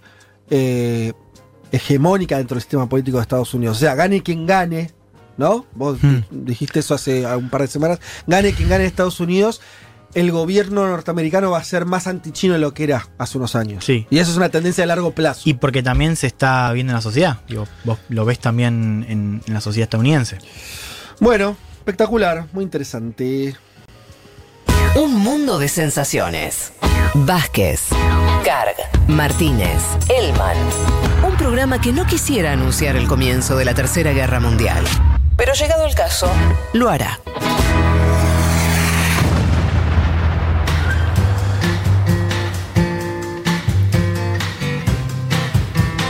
Y después del análisis sobre Hong Kong, China y Occidente de el gran Juan Elman, nos vamos a la canción del mundo, la canción que nos elige Pablo 30 cada domingo. Em, Pablo 30 que también es un analista más en esta mesa. Y voy directo a sus palabras. Nos dice Pablo, en medio de la pandemia queda claro cómo se, ve, se va reconfigurando el sistema de poder y las relaciones comerciales entre los países. Mientras le explicaba a mi hijo Diego la ruta de las sedes para su tarea de ciencias sociales, claro, como todos los padres que ahora son un poco profes o más profes que antes de sus hijos, casualmente me topé con esta declaración que marca la relación cada vez más aceitada que tienen China y Serbia. Atento el link, China y Serbia. La solidaridad europea no existe, esto es la cita. Eso era un cuento de hadas sobre el papel. mandé una carta especial a los únicos que pueden ayudarnos. Y eso es China. Esto lo dijo el presidente de Serbia, Aleksandar Vucic, el 15 de marzo, cuando estaba empezando la pandemia. O sea, gobierno serbio aliado a los chinos, según parece, por lo menos nos dice Pablo Tre- rubricás, Elman, el... Sí, el caso de es interesante, claro, sí. Em, y ahonda, Pablo, dice, em, cuando Serbia no trataba con Occidente y miraba al este, normalmente se dirigía a Moscú. Ahora creo que está reemplazando Moscú por Pekín. Sí, esto lo tomó de un politólogo serbio, eh, Busanovic, que dice eso. O sea, tenemos ahí un país conflictivo por su, su historia, como es Serbia, eh, volcado a cierta alianza con los chinos. Pero dice Pablo, me acordé entonces de Mir Kusturica. Claro, si hay un serbio célebre, es eh, el director de cine y músico. Kusturica. No sé si los más jóvenes lo conocen porque es algo. En los 90 Kusturica estaba muy de moda. ¿Vos, Elman, sabés quién es Kusturica? Sí, por supuesto. Pero podrías no saber. Si fuera por solo por tu DNI. Digo, en los últimos años Kusturica se desdibujó un poco Sí. del, del- del lugar, ¿no? Que te- tuvo, te- tuvo un lugar muy importante Claro. Kusturica. Yo lo conozco más por los documentales. El documental de Maradona. Maradona. Claro, Claro. pero eso ya es más en los últimos años. Es verdad, antes hizo una pelis eh, contando mucho la realidad de los Balcanes Sí. y su propia banda con la que recorrió el mundo y vino a la Argentina varias veces. En fin. Sí, pero además a principios de los 2000 era como muy top decir sí, vi Custurica. Total. Digo, eso por ahí se perdió en los últimos Total. años. Dice Pablo, entonces me acordé de Mir Kusturica. ¿Por qué? Porque solo hay un lugar en el mundo donde el máximo embajador de los Balcanes tiene velado, vetado actuar. Su ciudad natal en Sarajevo. ¿Sí? Donde se le repudia por su apoyo a los nacionalistas serbios. Kusturica empezó a declararse abiertamente como serbio, un proceso que culminaría, y escuchen esto, con su conversión al cristianismo ortodoxo. En su bautismo, a la edad de 50 años, el director cambió su nombre musulmán, Emir, tiene un nombre musulmán, por el de Nem- Nemanja, o Nemanja, no sé cómo se pronuncia.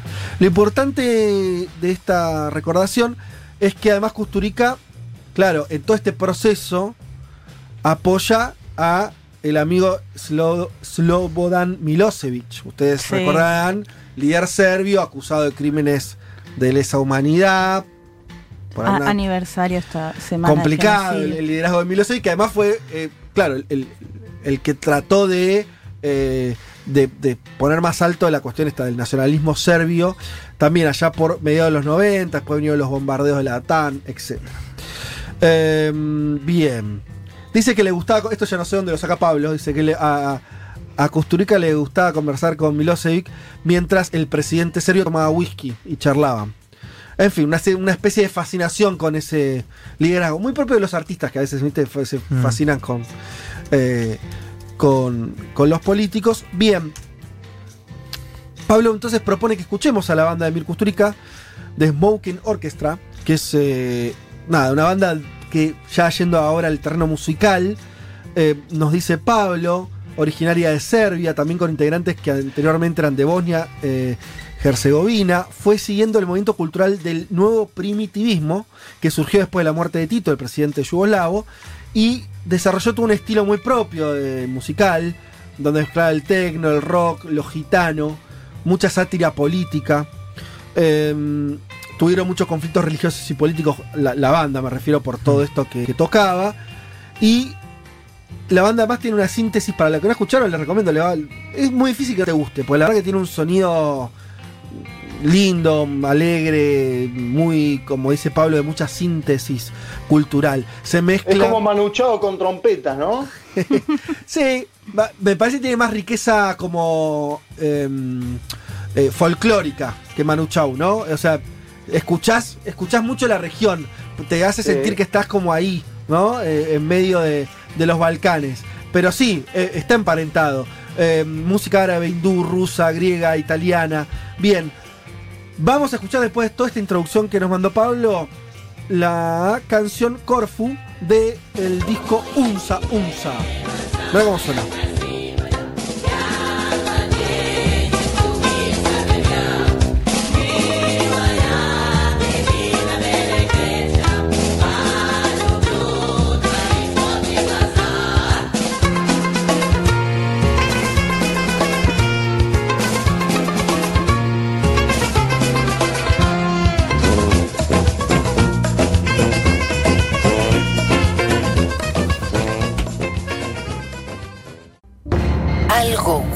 Podrido en Dinamarca. Bueno, en todo el primer mundo. Federico Vázquez, Juan Manuel Carg, Leticia Martínez y Juan Elman. Un mundo de sensaciones.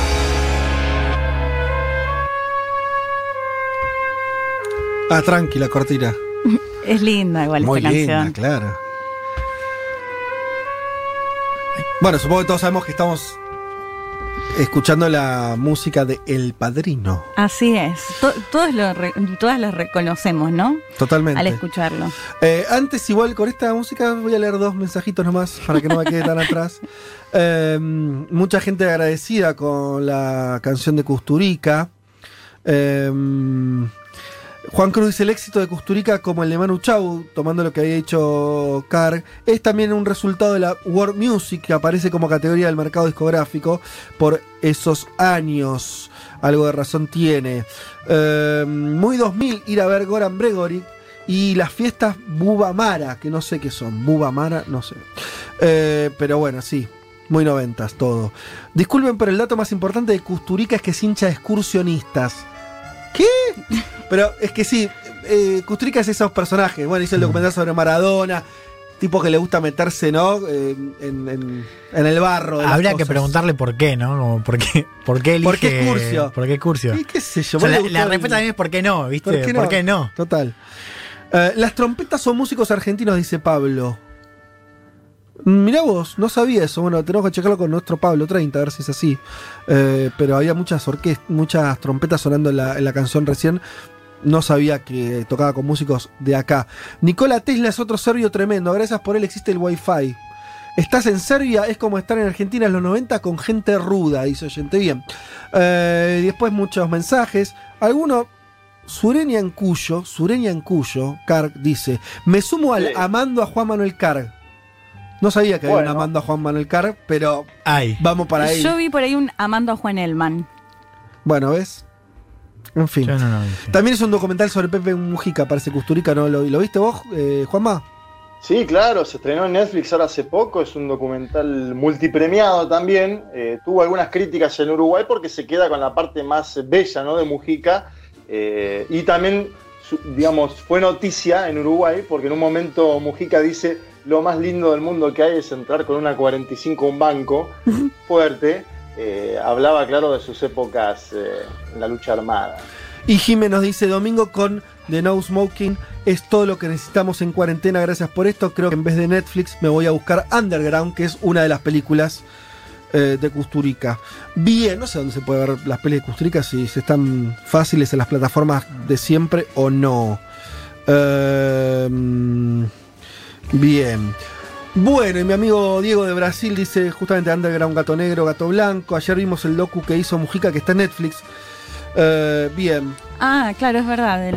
así que Mujica. hacemos la recomendación. Yo no lo vi, lo voy a ver. Así me pongo a tono y el domingo hacemos algún comentario.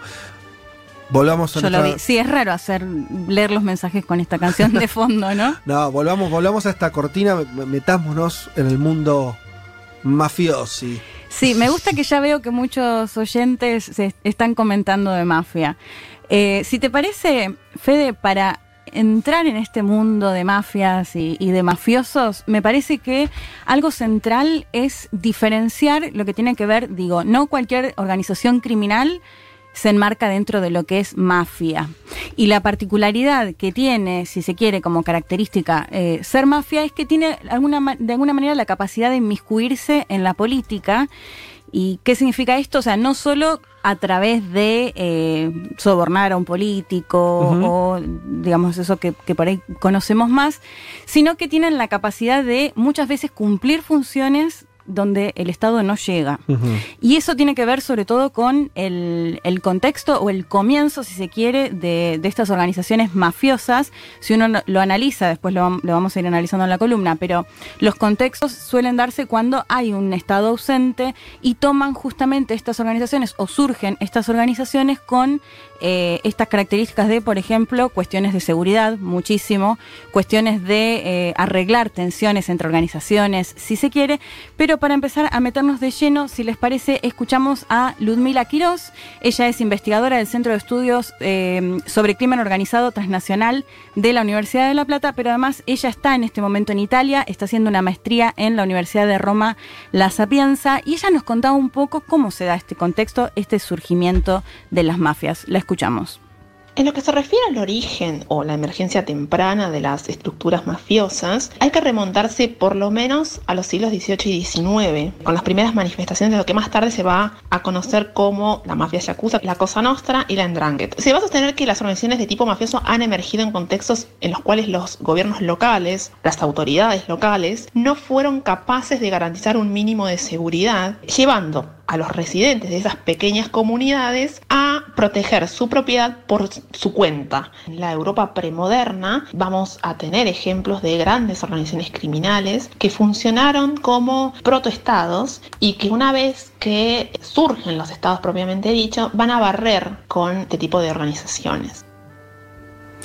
Bueno, ahí la escuchábamos a Ludmila que nos contaba en este contexto, eh, su- surgen estas organizaciones desde el siglo XVII, XVIII, XIX, sobre todo lo que ella planteaba en Europa, por ejemplo, previo a esta concepción del Estado-Nación, surgen estas organizaciones mafiosas que en muchos casos, una vez que el Estado-Nación se, se, se empodera, digamos, decirlo- por decirlo de alguna manera, barren estas organizaciones, pero bueno, eso no pasa en algunos otros países, como por ejemplo vamos a ver el caso italiano. Lo que ella me contaba también, bueno, los casos muy claros de este surgimiento cuando hay eh, una falta del Estado es, por ejemplo, en la Rusia post eh, Unión Soviética, o sea, si bien las mafias rusas existían antes, empiezan a empoderarse muchísimo, sobre todo en la década del 90, esto ante la liberación de la economía, Claro, un ante estado que había explotado, una- implosionado. Totalmente. Y ahí es cuando se empieza a hablar, sobre todo mucho más, mucho se habla de los empresarios, ¿no? Sí, sí. Mafiosos, en, en Rusia eh, particularmente, que se da sobre todo en esta década del 90. En lo que tiene que ver con lo cultural, en la mafia rusa, me pareció muy interesante un artículo de Mark Galeotti, que además él escribió un libro sobre Putin puntualmente, pero contaba que particularmente en Rusia se perdió en los últimos años esta cuestión más cultural, si se quiere, que vemos mucho, por ejemplo, en El Padrino con respecto a la mafia italiana, con la muerte de el abuelo Hassan, que era como una especie de padrino, o sea, Ah, muy, muy relevante, que cuando muere él, lo que plantea Galeotti es, bueno, después de la muerte de él, se pierde un poco esto de un mafioso que era capaz de ir a la cárcel antes de delatar, por ejemplo, a otro miembro de eh, su propio clan, como que se pierden un poco estas cuestiones eh, más de mo- morales o éticas que, que- que existen, digo, dentro de la ilegalidad y dentro de la mafia. Otro de los casos que eh, citaba Ludmila tiene que ver con la triada o las triadas, que es más conocida como la mafia china, que también ahí es interesante porque con la llegada del comunismo a China, sobre todo sus bases se sentan en Hong Kong y en Taiwán, donde operan fuertes, no sé, por ejemplo, dos organizaciones o las más importantes es la 14K y la Sun On o Sun On, perdón a, a quienes sepan cómo se pronuncia, que llegan a tener miembros de entre 25 y 30 mil eh, personas que operan en estas mafias. En el caso puntual de China, mucho se habla de eh, lo que tiene que ver con la trata de personas, por ejemplo, de chinos y chinas a quienes se les promete que van a ir a otra parte del mundo y van a, tener un- una vida mejor, si se quiere, y después llegan a, a esos países y terminan en la prostitución o en negocios en los cuales quedan endeudados de por vida con esta mafia que se conoce como triada o, tri- o las triadas, pero eh, todos le decimos mafia china, ¿no? Eh, otro dato que, por ejemplo, la mafia china en gran porcentaje maneja lo que tiene que ver con la heroína, también Rusia, con eh, la producción del opio en Afganistán particularmente, pero las actividades hay que decir que tienen un sinfín, porque van desde, como planteaba, la trata de personas, la prostitución, el todo lo que no sea narcotráfico. legal, digamos, más o menos. Todo lo, todo lo, lo ilegal es- eh, Sí, todo lo que se te ocurra, bueno, lavado sí. de dinero también muchísimo, en Rusia particularmente. Pero hay un sinfín, digo, hasta el, el tráfico de órganos, eh, de todo tipo de actividades ilegales. Pero si les parece, eh, hacemos este repaso por las mafias rusas y chinas, sobre todo para contar en estos contextos en los cuales se dan y cómo influye la presencia o no del Estado. Pero si les parece, nos vamos a la mafia que todos tenemos en mente cuando hablamos de mafia y que en parte es la que da el concepto y es la más estudiada, si se quiere, también, que es la mafia italiana, y que yo creo que lo cultural ahí tuvo un rol central y la filmografía de la mano del padrino también, porque logró que de alguna manera sepamos o conozcamos un poquito más de la vida cotidiana, de la historia de estos mafiosos, sobre todo mafiosos. Y, ¿no? cierto, y, hasta cierto cariño. Vos decís, tenés cariño para el padrino, sí, es ver, bueno, no, sé si para el eh, padrino, genera pero eso, sí. genera eso, claramente, pero no solo el padrino, los sopranos. Digo, hay Mm. toda una, una Sí. como, productos culturales que hacen que el, el acercamiento sea también eh, emocional, Sí, totalmente. ¿no? Bueno, y en el caso de Italia no escapa lo que planteábamos antes, surge en el siglo XVIII y XIX, cuando dejan de ser, por ejemplo, los dos reinos de Sicilia, cuando eh, se llega o se tiene el Estado-Nación, continúan operando estas mafias, a tal punto que no solo no, fueron eh, cayendo, digamos, o, o desapareciendo, sino que al contrario, se ven muchísimo más fortalecidas y particularmente en Roma, como te decía antes. Pero si te- les parece, la volvemos a escuchar a Ludmila Quiroz, que ella nos contaba cuáles son las principales mafias que operan actualmente en Italia.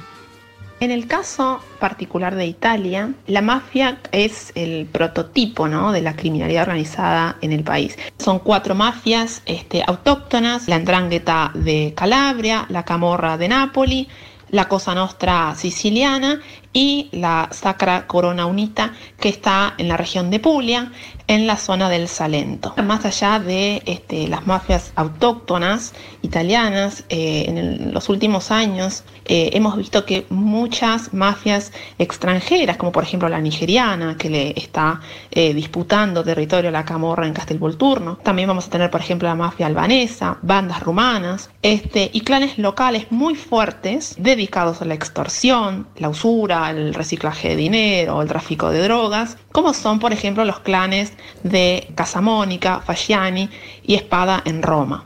Roma es hoy un territorio casi totalmente repartido entre grupos del crimen organizado y es eh, en gran medida la que representa lo que yo denomino como el nuevo poder criminal en Italia. Bueno, ahí la escuchábamos a Ludmila. Italia, Dios. Sí, vamos. Pero eh, además no, no sabía lo de Roma, o sea que Roma estaba así, tan repartida y con tantos clanes.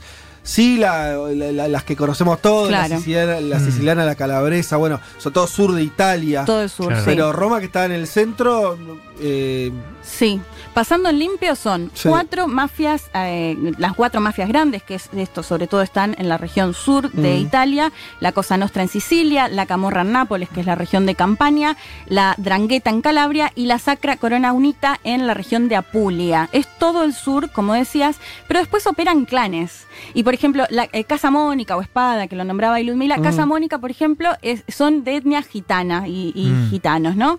Y leía, por ejemplo, algunos... es una casa de ropa más, ¿no? Casa Mónica. Casa Mónica, sí, son tipo, suena lindo. tipo franquicias. Son como, sí, son clanes dentro. Es, es, es bastante complejo todo el sistema, pero son clanes que a veces incluso trabajan eh, en común. Esto es particularmente en Roma, por ahí a diferencia del sur, que quizás están más marcadas, digamos, a quienes pertenecen, pero en muchos casos, si tienen algún objetivo similar, existen también como esto de trabajar eh, en conjunto. Y eh, les decía, en el 2018 detuvieron, por ejemplo, creo que casi 30 miembros de eh, la Casa Mónica, que es este clan que les decía que, que opera en, en Roma, y que se calculaba que, por ejemplo, tienen 100 millones de euros en patrimonio. Pero claro, en el momento de la detención no hay absolutamente nada, porque como no hay nada legal, no hay nada registrado, digamos. Claro. O sea, que son personas que en apariencia no tienen nada, pero que en realidad conocen que por la ilegalidad eh, al menos 100 millones de, de euros tienen. Y eh, me meto con la, la serie que les comentaba antes, Ah, sí. que se llama Suburra. Sé que algunos ahí oyentes ya decían que la habían visto. Es una serie que, a ver, se, se- se sitúa en Roma, pero en realidad tiene que ver con un pueblito costero que se llama Ostia, y todo el conflicto se da por unos terrenos en esta, en esta costa donde se dice que se quiere construir como algo parecido a Las Vegas, o sea que sea el camino para que las mafias operen directamente en este pue- pueblito costero, y puntualmente eh, esta serie se basa en la historia de dos personajes que pertenecen a dos clanes distintos, o sea, si bien no hace referencia, son dos clanes, y acá es interesante cómo ver en las mafias esta cuestión de, primero que hay en Italia particularmente, mucho de familia, o sea, que son de la familia y cómo se ve esta cuestión más jerárquica, si se quiere, en estos dos casos de estos dos protagonistas. Uno es el hijo del, del jefe, del patriarca, del padrino, como le quieran llamar, que tiene disputas con el padre y entonces quiere jugar por detrás, digamos. Y a su vez el otro que pertenece, que, que es gitano, que pertenece a un clan gitano, en disputa con su hermano, que es este eh, patriarca o el jefe de, de la mafia. Entonces, ¿qué hacen? O sea, el- sin spoilear nada, les cuento un poco, les tiro, intento tirar una sinopsis de lo que es el primer capítulo. Aparece un tercer personaje, que a su vez es hijo de un policía, porque acá se ve todo, cómo está todo muy linkeado, policía, poder político, mafias, que organizaba fiestas con drogas, prostitución y demás, donde entra el Vaticano también. Entonces se da una situación en que un cura que está con una prostituta le da un paro cardíaco y justo aparecen estos dos eh, mafiosos, narcotraficantes, que se empiezan a pelear para extorsionar a este cura y no eh, dar a conocer el video. Entonces Claro. en esta situación se da que se terminan aliando ellos. Esto en contraposición con los propios jefes de sus familias. Pero bueno, yo la estoy viendo todavía la serie, se las súper recomiendo. Y Hay un caso importante para, para marcar sobre Nápoles. Sí. Diego Armando, Diego Armando Maradona jugó en Nápoli, digamos, fue su mejor momento en términos futbolísticos. Una Sí. mafia muy poderosa en ese entonces, comandada por los hermanos Giuliano. Y hay un problema, es que se llevaban bastante bien Diego y, y- y la mafia eh, napolitana, para decirlo en términos simples. Y un gran problema cuando Maradona deja afuera a Italia en el Mundial 90. Ahí Sí. se quiebra todo vínculo. Digo, eso también está para analizarlo. Hay un documental de Asif Kapadia que, que lo, que cuenta esta historia. Bueno, ahí es interesante porque además en Italia, lo hemos hablado, hay bastante discriminación, si se quiere, con el sur y también esta cosa de asociarlo justamente a las organizaciones criminales y demás. Y Maradona es muy interesante que en una entrevista él dice, acá también en Italia se vive racismo y se vive el racismo contra los propios italianos del sur, ¿no? Eh, haciendo referencia un poco a lo que contaba Juanma recién. Leti, hay varios oyentes que preguntan si hay alguna diferencia conceptual entre la mafia, vos estás analizando la mafia italiana sobre todo, la mafia europea y un cartel de droga mexicano. Bueno, lo que me planteaba Ludmila es lo que yo decía al comienzo. Para no, no organización criminal es sinónimo de mafia. Tiene que cumplir puntualmente con esto que decía, de la capacidad de, de influir o de inmiscuirse en la política. Bueno, que sí, eso- que la verdad es que sí. muchas veces in- en, en las organizaciones de bueno, narcotraficantes y eso lo vemos, bueno, el caso de Pablo Escobar que llega, y además de las características que más culturales, si se quiere, que por ejemplo en, en el caso italiano es lo que planteaba antes, ¿no? Estas cuestiones más de familia, de que hay una jerarquización muy clara, que pasa el mando del padre al hijo, el hijo al hermano. Eh, Yo creo que la diferencia es que no, no tuvieron a Scorsese haciendo películas sobre... Sí, puede No, ser, pero se eh, estudia, digamos, de manera distinta por ahí la organización criminal. De hecho, al momento, sinceramente, de buscar a alguien que conozca sobre mafias me costó bastante porque por ahí muchas personas se dedican a la organización criminal y no tanto, digamos, a, a lo que se Mm. denomina o el concepto en sí de, de mafia. Eh, bueno, les contaba esto de la serie y también se deja ver mucho, bueno, primero una cuestión súper homofóbica, porque además uno de estos protagonistas se medio que se enamora del otro y hay toda una cuestión que también está mm, súper interesante para ver, pero también la, discriminación fuerte que hay hacia los gitanos y hacia las gitanas, que creo que no escapa al resto de Europa, pero que acá en esta serie se ve mucho puntualmente, de hecho ellos mismos van a negociar y los- las mafias, digamos, con más poder les dicen, pero ustedes qué más quieren si son unos gitanos de mierda, y los mismos gitanos como que se comen eso, digamos, sin decir nada, aceptando o de alguna manera, lamentablemente, teniendo que, que bancarse esa discriminación. Y en ese contexto se mostraba mucho a los gitanos y a las gitanas en casas, en mansiones, con estatuas doradas, con leopardo a full, una cosa así súper recargada, que yo dije, bueno, acá habrá también un poco de, eh, de, de idea o de generar un estereotipo de gitano. Y la verdad es que me puse a ver eh, las imágenes de cuando hicieron estas detenciones y demás, y son, las mansiones son tal cual. O sea, si entran a mirar las imágenes, una cosa así súper recargada, estatuas inmensas en el medio del living, una cosa así muy, muy fuerte. Y de hecho, en el 2015, que murió Vittorio Casamónica, que era de esta clan que les planteaba, eh, se trasladó el ataúd de, de este patriarca, si se quiere, en una carroza tirada por caballos y desde un helicóptero le tiraban pétalos. Ah, bueno, hermoso. Digo, ¿Qué- así que ¿Quién pudiera, no? Despedirse así. sí, no sé para qué, pero bueno, digo, es, es, es real, uno de, pronto mira eso y dice, che, ¿será posta tan así? Sí, y y bueno, y, y la verdad es que, que parece que sí. Eh, Sí, agrego un dato más. En lo que tiene que ver particularmente con la mafia italiana, también una pata súper importante es, son esos ítalo-estadounidenses que llegan a Estados Unidos, que tienen una importancia súper relevante en la construcción de Las Vegas, que lo comentábamos antes, incluso mucho de su relación con Cuba previo a la revolución y demás. Y uno de los casos eh, más interesantes es el de, el de Lucky Luciano, que seguramente habrán escuchado hablar de él, que es interesante porque estaba preso y durante la Segunda Guerra, en la invasión a Sicilia, necesitan justamente esta información o de estos contactos y Lucky Luciano ayuda al, al gobierno de Estados Unidos y finalmente después de la Segunda Guerra Mundial se lo extradita a Italia, donde finalmente sigue ha- haciendo de las suyas. Pará, pará. Lucky Luciano estaba preso por mafioso. Claro. En Estados Era Unidos. uno de Antes de estos la Segunda Guerra. ítalo-estadounidenses, sí. Antes, cuando viene la Segunda Guerra, lo colabora, claro. colabora porque necesitaban Con los conocer aliados en Sicilia. en Sicilia, y después de la Segunda Guerra se lo extradita, o sea, consigue que sea extraditado A a Italia. Donde sigue haciendo de, Pero sigue de las Italia. suyas. No, sigue haciendo de las suyas o, o no, medio, medio y muy delgado el límite. Sí. Pero básicamente es, eh, digamos, Mirá vos. recibe como, eh, como una especie de obsequio, si se quiere, por su ayuda. Eh, y un, un dato más que, que agrego, en, bueno, en El Padrino, que seguramente todos vimos y, y- y la conocemos, en la primera se ve, no sé si se acuerdan, ese momento en el que llega un italiano y le pide al padrino ya viejo que intervenga porque su hija había sido golpeada y demás, y le pide que, que mate a estas personas, ¿no? Que se habían visto implicadas en este caso. Y el padrino les dice, bueno, no, no los vamos a matar porque a tu hija, tu hija está viva. Digo, y eso a mí me pareció interesante como dentro de lo que planteábamos un poco antes, dentro de toda esta ilegalidad, igual eh, se mantienen ciertos códigos, si se quiere, que eso sigue muy eh, presente. Y ahora sí, si les parece, para finalizar, una última pregunta que yo me hice, digo, ¿qué papel cumplen las mujeres en todo esto? Porque, eh, por ejemplo, en, en Suburra, la serie que les recomendaba antes, hay momentos en los que, por ejemplo, una mujer de la familia queda a cargo, pero al poco tiempo la, la- la derrocan, si se quiere. De hecho, todo el tiempo que escuchándose, no, una mujer no puede estar a cargo de una mafia y demás. Así que le preguntaba a Ludmila qué pasa con las mujeres en la mafia. Si les parece, la escuchamos. Con respecto al rol de las mujeres, y lo que te puedo decir es que no son, eh, no están en la cabeza, son de acompañantes y tienen el rol de mujeres, de esposas, de amantes, etc. Italia sigue siendo un país muy machista, sobre todo en, el sur del país, y esto se refleja muy fuertemente en la mafia. Entonces, en este sentido, si bien eh, las mujeres participan, participan como las esposas de.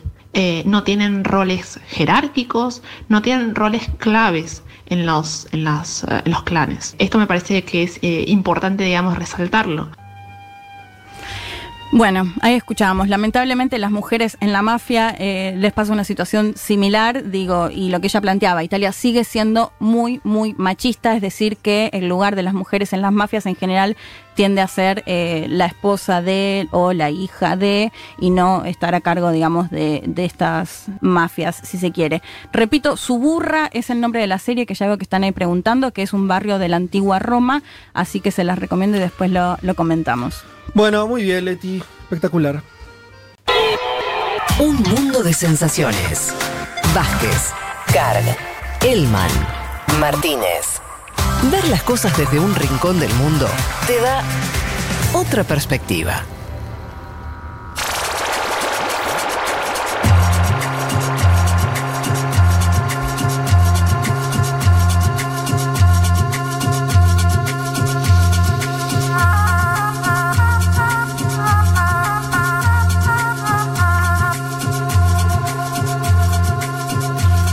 ¿Se acuerdan que unos minutos atrás decíamos que Custurica era hincha de excursionistas y nos preguntábamos por qué? ¿Por qué? A ver. ¿Por qué no? Pero por- Claro, por alguna- sí, queremos saber sí. si hay algo, claro. En el 2001, esto es algo, no, nos muestra una captura de un libro, o sea, esto es algo que está, por lo menos fue impreso, Es- tiene, no, no sé bien cuál es la fuente, pero en 2001, en vez de quedarse encerrado en su hotel, Custurica y su grupo de locos músicos se subieron a una combi para descubrir lo que pasaba en la cultura local. Fueron a los lugares donde transcurrían varias escenas del libro Sobre héroes y tumbas de Sábato, que el cantante eh, Nele y Custurica había leído en su adolescencia. El circuito off turístico, terminó con varios integrantes del grupo viendo un partido del ascenso en la cancha de excursionistas. Claro. Eh, barrio Belgrano, excursionistas. Sí. Esa imagen de hermosos perdedores terminó de conquistar a los locales. ¿Quién te dice esto? Esto lo manda Santi, un O sea, a un, un nivel de detalle. Impre- Increíble. imposible. Eh, ah, y es el mismo que dice: No es verdad que los trompetistas de la No Smoking sean argentinos. No desinformen. Le creo, o sea, yo ya está, le- con lo Ya que está. dijo antes le creo. Entonces, eh, por ahí Fruta mandó, mandó el. el- Che, qué el- espectacular el- ese- esa descripción. Sí, qué lindo, ¿no? Claro. Como una crónica, una breve crónica de. Terminaron en la cancha de excursionistas viendo un partido. Che, hay fútbol. Muy futbolero, Custurica, Sí. sabemos eso. Y se metió en la cancha y hizo. Y hay una gran parrillita ahí cerca de Excursio. Ah, mirá. Gran parrillita. Qué bien. Qué lindo. Sí. Ah, qué nostalgia. Bien. em, vamos a meternos eh, con el último de los temas prometidos para, la, para el día de hoy. Eh, Juanma, ¿estás del otro lado? Sí, señor. ¿Cómo va? ¿Todo bien? ¿Viste? La, te, te gustó la historia de por qué se hizo hincha de excursión? Se pone hecho hincha de San Lorenzo por ahí.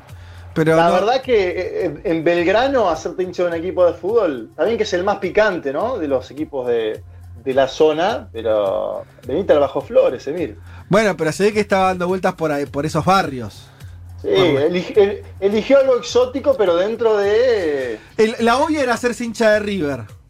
Lo evitó. Sí, sí, seguro, seguro. Claro. Bueno, evitó Y eso. se fue a la cancha de Excursio. Terminó ahí. Podría haber sido de. Defe, podría haber sido defensa- defensor de Belgrano. Es que DF es macheto. Claro. Entre DF y excursionistas, DF es macheto. Hay, hay algo que, que intuye siempre Custurica, ¿no? Uno pa- parece, parece ser eso. Che, em, bueno, vamos a meternos eh, con, con el tema que habíamos prometido, que tenía que ver con la relación, ese nuevo romance entre el presidente Trump y el presidente Manuel López Obrador. Sí, a, ver, Fede, fue sin dudas el encuentro de la semana en el plano de la política internacional, porque hubo frases en los discursos que generaron y generan un gran debate en México. Es decir, hay una pregunta ahora circulando que es si fue un encuentro positivo o negativo para ese país. Los que dicen que fue negativo lo aducen por esto que mencionas vos, la cantidad de elogios y de mensajes amenos, por el dato de que AMLO no se juntó con ningún líder demócrata durante su visita, es decir, lo podría haber hecho, por ejemplo, con Nancy Pelosi, pero lo evitó. eh, y algunos ven ahí entonces un guiño electoral a Trump en plena campaña de cara a las elecciones de noviembre, y a un AMLO que, según esta perspectiva, yo no la comparto del todo, se dio y solo se dio. Después está aquellos que dicen que solo fue positivo. ¿Por qué? Porque hay un- algunos mensajes entre líneas del presidente mexicano que permanentemente habla de la soberanía de su país, de un pueblo libre y digno, de un pueblo democrático, es decir, de un presidente que aún en la Casa Blanca habla contra la injerencia eh, y que así logra que Trump incluso no lo desaire en público, como pasó con tantos otros jefes de Estado. ¿Por qué se juntaron? Se juntaron por la entrada en vigor del TEMEC, que es el Tratado de Libre Comercio, que empezó a funcionar el primero de julio de este año. Mm. El TEMEC es lo que era el viejo NAFTA, pero con nuevas eh, formulaciones. El NAFTA fue aquel famoso acuerdo tripartito de libre comercio junto a Canadá, que se empezó a implementar en el año 94, por el cual además se dio aquel famoso levantamiento zapatista en México. Hablamos, claro, de una economía como la mexicana, muy dependiente de la economía de los Estados Unidos de América. Hablamos de que hay 40 millones de mexicanos que viven en los Estados Unidos. Esto lo dijo el propio López Obrador en la Casa Blanca, es parte de su discurso. Y la firma del TEMEC había sido en enero, después pasó por los parlamentos y ahora entra en vigor. El tema es que es un año fatídico para la economía mundial, con la pandemia en el medio, y México piensa que el TEMEC es la posibilidad para lograr un crecimiento a corto y mediano plazo después de este momento de vacas flacas, ¿no? Mm. De hecho, eh, el propio López Obrador va en ese sentido en un mensaje grabado en el día de ayer, hace un balance y afirma esto, momento de crisis económica a nivel internacional, también para América Latina, la necesidad de que ese acuerdo siga adelante. Hay varias lecturas de fondo para hacer sobre las palabras que tuvo AMLO. Eh, primero, no es usual ese final, ¿eh? un final de un presidente de otro país a los gritos eh, en los jardines de la Casa Blanca, gritando Viva México. a mí me pareció que tuvo algo de interesante. Yo quiero que escuchemos el contexto de esas palabras, lo que hubo antes también, y porque ¿qué? mencionó Viva Nuestra América, por ejemplo. Esto to- dio que hablar y quiero que lo escuchemos al propio Andrés Manuel López Obrador en los jardines de la Casa Blanca. Dale.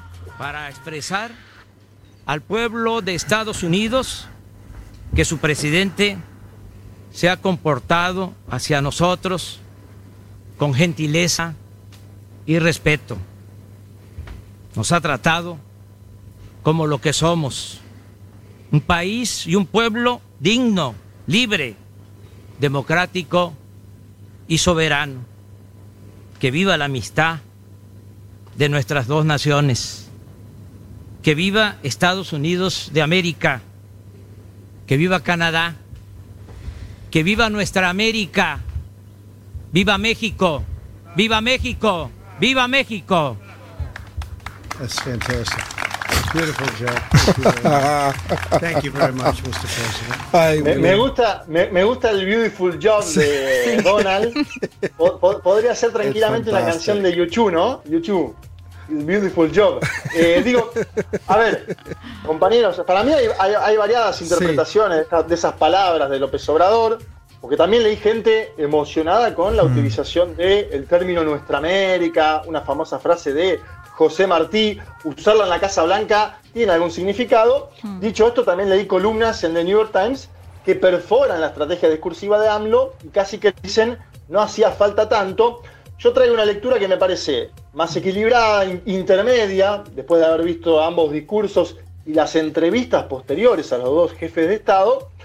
Eh, y en eso digo algo que dijo ayer el mexicano Andrés Manuel López Obrador. Él decía, nosotros por geopolítica, por vecindad, tenemos que buscar entendernos con los Estados Unidos.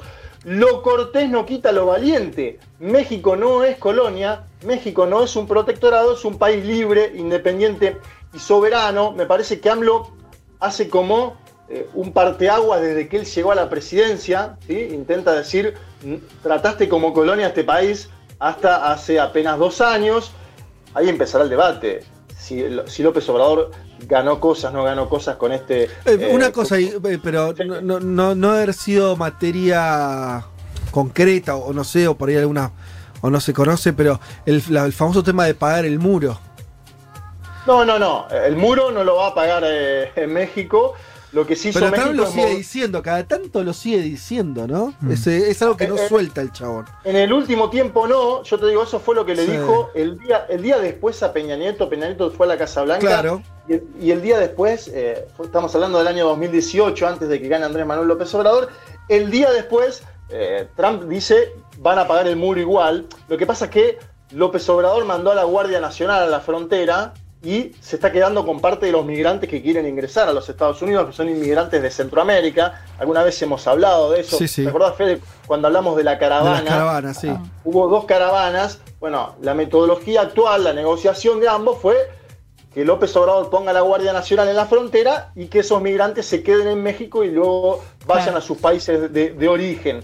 A ver, volviendo a la conferencia conjunta, yo no me parece tampoco que es normal esa frase que utilizó AMLO, donde dice hay agravios que no se olvidan. Uno ahí no sabe si está hablando de eso del muro que mencionabas vos, Fede, o de la invasión de una parte del país por parte de los Estados Unidos, allá lejos en el tiempo, en la constitución del propio Estado, pero López Obrador dijo eso, hay agravios que no se olvidan, hay algo de un arte, ¿no? Un arte difícil porque entre los elogios dice algunas verdades también López Obrador, de hecho el propio Trump en la cena, hay una cena con empresarios donde está Slim, López, eh, Trump dice, López Obrador es el mejor presidente que han tenido y es duro, es audaz, quiere mucho a su país. Esa frase de es duro, es audaz, uno no se la imagina en otros presidentes que han sido elogiosos con Trump, por ejemplo. Eh, con Mauricio Macri, por ejemplo. Eh, lo que hizo AMLO es defender una parte de la historia mexicana, citó a Lázaro Cárdenas, citó a Benito Juárez, y ahí eh, le, entra por un lado a Trump en el medio de los elogios también alguna cuestión de crítica, si se quiere, entre líneas a lo que ha sido la historia de los Estados Unidos. Quiero que lo escuchemos al propio Trump, porque me parece que ahí Bolton, en su libro, algo de verdades decía. Es decir, Trump se lleva bien con personajes con liderazgos fuertes, como es Andrés Manuel López Obrador, y quiero que escuchemos un pequeño fragmento de una entrevista eh, hablando Donald Trump sobre AMLO en Noticias Telemundo. This week you had uh, the visit uh, to the White House of uh, Mexican President Andrés Manuel López Obrador. Strange bedfellows. Isn't it really? But he's a fabulous man. He's like a friend of mine. He became a friend almost from the beginning. Uh, less of a good relationship with his predecessor. I didn't get along, although in theory we should have gotten along better.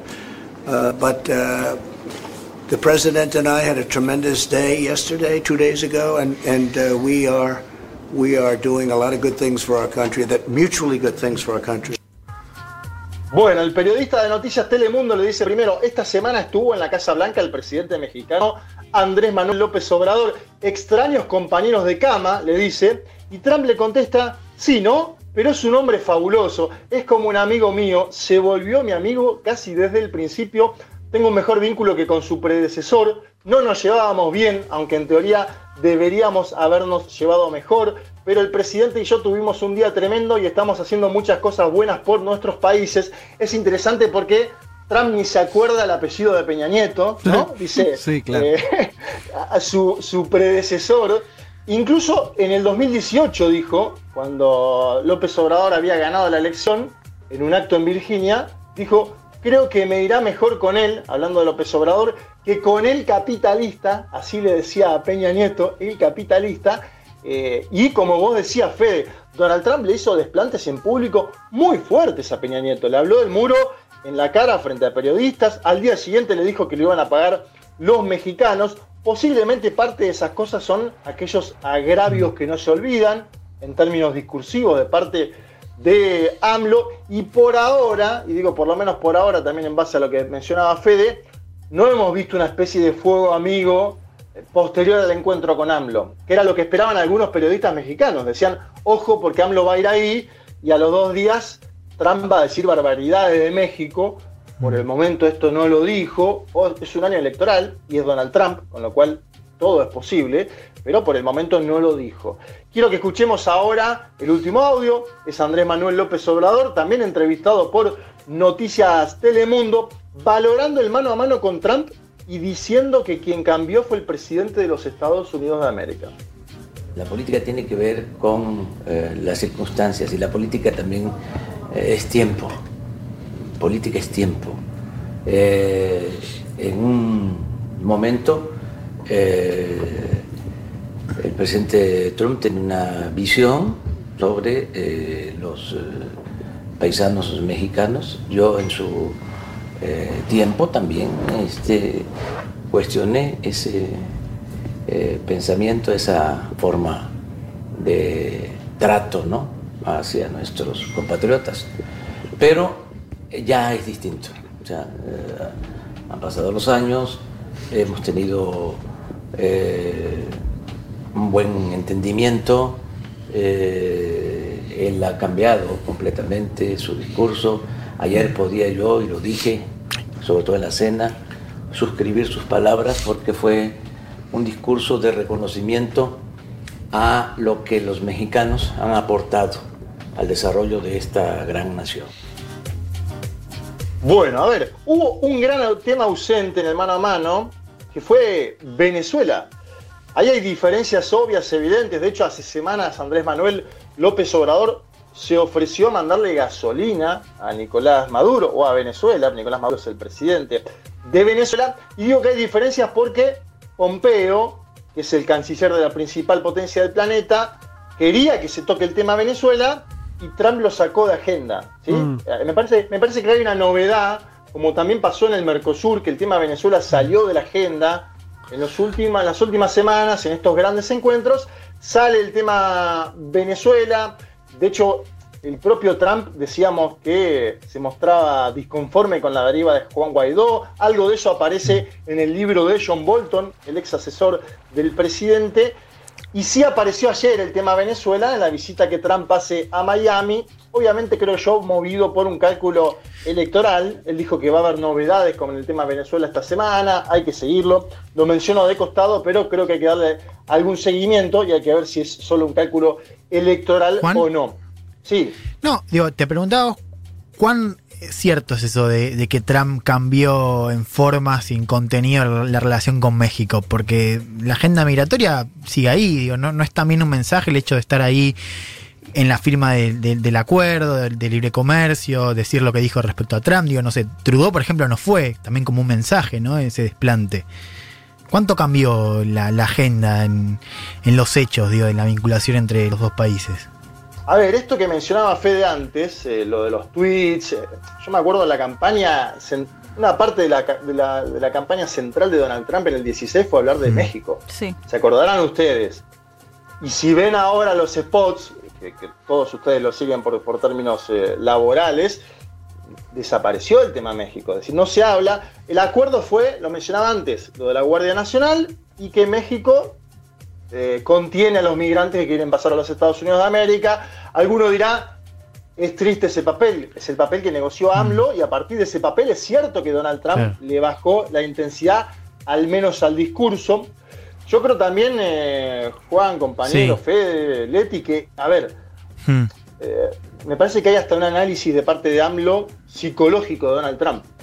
Y lo decía antes, ¿con quién se llevó Donald Trump bien en términos de negociaciones? Y con aquellos presidentes que eh, no se dieron en la mesa chica, pero que después fueron elogiosos en términos públicos. Digo, Vladimir Putin, Kim Jong-un, eh, eh, en base a elogios con el norteamericano en el plano de lo público y después negociaciones. Por eso decía Donald Trump, eh, defiende a su país, es audaz en términos de lo que discute Claro. puertas adentro López Obrador, que tiene que ver con el trabajo mexicano, que tiene que ver con la producción de las fábricas que se van a instalar a México de los Estados Unidos de América. Me parece ahí que ha- hay algún cambio de parte de, Trump y que también Trump, y vos lo venís siguiendo, cambió el eje eh, del enemigo externo hacia China, ¿no? Eh, lo, lo hablaste en tu columna en una parte. Eh, y, y siempre hay que anotar algo, me parece, porque es demasiado estructural y es relativamente nuevo. Vos hablabas del año 94 y la firma del NAFTA. A partir de ese año, cualquier presidente de México pasó a tener menos poder que antes. A partir de eso, en términos geopolíticos, en términos de la, la relación con Estados Unidos, pasó a ser, si ya era simétrica por una cuestión de volúmenes, pasó a ser casi, viste, de, de- de sumisión fáctica, concreta, económica. Sí. O sea, Sí. es muy dependiente México hoy de Estados Unidos. Si, si, si siempre una vinculación y siempre fue desigual, después de esa firma que congeló, que- es como ese, ese- ese tratado lo que hizo fue des- eh, fijar los lugares, ¿no? Mira, vos vas a hacer esto y yo voy a hacer esto otro, y el que se lleva la ganancia es Estados Unidos. México tiene, consigue algunos puestos de trabajo, alguna dinámica económica y demás, pero muy atado a eh, decisiones que le escapan, que son las que se toman en Washington. Claro. Yo creo que eso marca, me parece todo. Sí, bueno, es- el, AMLO, el, el audio que pasó Juan recién de AMLO, o el anterior que decía esto de es política, bueno, ahí te lo muestra. Mm. Pero bueno, cambia el discurso, no es que cambie la estructura. Digo, el- el- la firma sigue estando, el acuerdo. No, digo, claro. Digo, el, la- el discurso migratorio cambia después de una sesión de AMLO, digo, también está en el marco, digo, de. Y lo otro que, que- el, otro, no. el otro dato tuyo que, que tiraste, Juanma, de que lo dijo, eh, corregime, eh, escuché que entendí que habías dicho que él lo, lo subrayó el propio AMLO en la Casa Blanca, que es que hay Ujú. 40 millones de mexicanos en Estados Unidos. Sí. Hacer matemáticas rápido, es el 10% de la población. No, perdón. Sí, Sí, claro, es el 10% de en en es, es un montón, ¿no? Entonces, eh, ahí me parece que. Vos, vos lo- de- decime si va por ahí también, pero eh, tal vez también el giro de Trump en términos de no atacar. Vos te acordás, de- decías que, que hablaba mal de los mexicanos, me acuerdo de la frase: bad hombres. Acá la pasamos en el programa. ¿Se acuerdan? Era, estaba hablando de los mexicanos que cruzaban la frontera.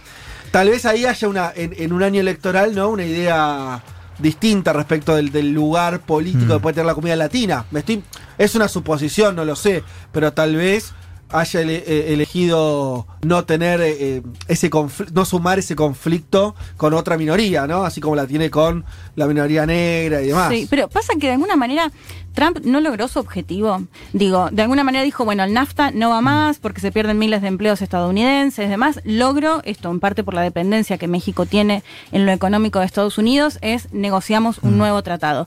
En lo, en lo migratorio también, logró que AMLO acceda a mantener a los migrantes que vienen de Centroamérica hasta que no tienen asilo asilo se quedan en México. Digo, algo por lo cual también AMLO fue muy criticado. Claro. Y de hecho, eh, yo miraba eh, fragmentos del libro que AMLO publicó en el 2017 hablando de Trump. Y es otro AMLO, y si se quiere, con respecto a lo que pensaba de, Y se de entiende, Trump y en se el entiende más por qué, 2017. por qué podría decirle que es un amigo, digo, también fue ese Claro. Me parece que de alguna No, manera. Sí. Los dos cambiaron, a ver, los dos cambiaron. Evidentemente AMLO cambió porque era candidato a la presidencia, Sí. porque había un presidente pro-norteamericano, y esto eh, cambió porque ahora es AMLO el presidente y tiene que hablar como un estadista, como jefe de Estado, pero también cambió Donald Trump. Yo, eso, yo por eso compro una lectura intermedia. A mí me parece que eh, también sale fortalecido Andrés Manuel López Obrador. Hay muchas columnas de opinión en, en México en estos momentos que le dicen el Judini tabasqueño, en el sentido de que también, también le dio como una impronta, ¿no? De que lo encandiló a Donald Trump y que efectivamente hay ahí cierta dinámica. La- la- lo, lo internacional, y ustedes lo saben bien, lo conocemos bien todos, tiene mucho que ver con lo personal, mucho que ver con lo personal. Eh, yo, para ir más o menos finalizando, ya estamos medio tarde Sí. y tomando algunas cosas que dicen ustedes. Primero, con lo de los acuerdos de libre comercio, es como dice Fede, es, muy, eh, son, es fácil de entrar y difícil de salir. Es como la dolarización que tiene Ecuador. Claro. La dolarización que tuvo Ecuador no la pudo, no la pudo postergar ni con un gobierno de izquierda como eh, el que Sí, hubo años atrás, por más de una década. Digo, es complicado, es complejo, pero sucede y más con economías asimétricas.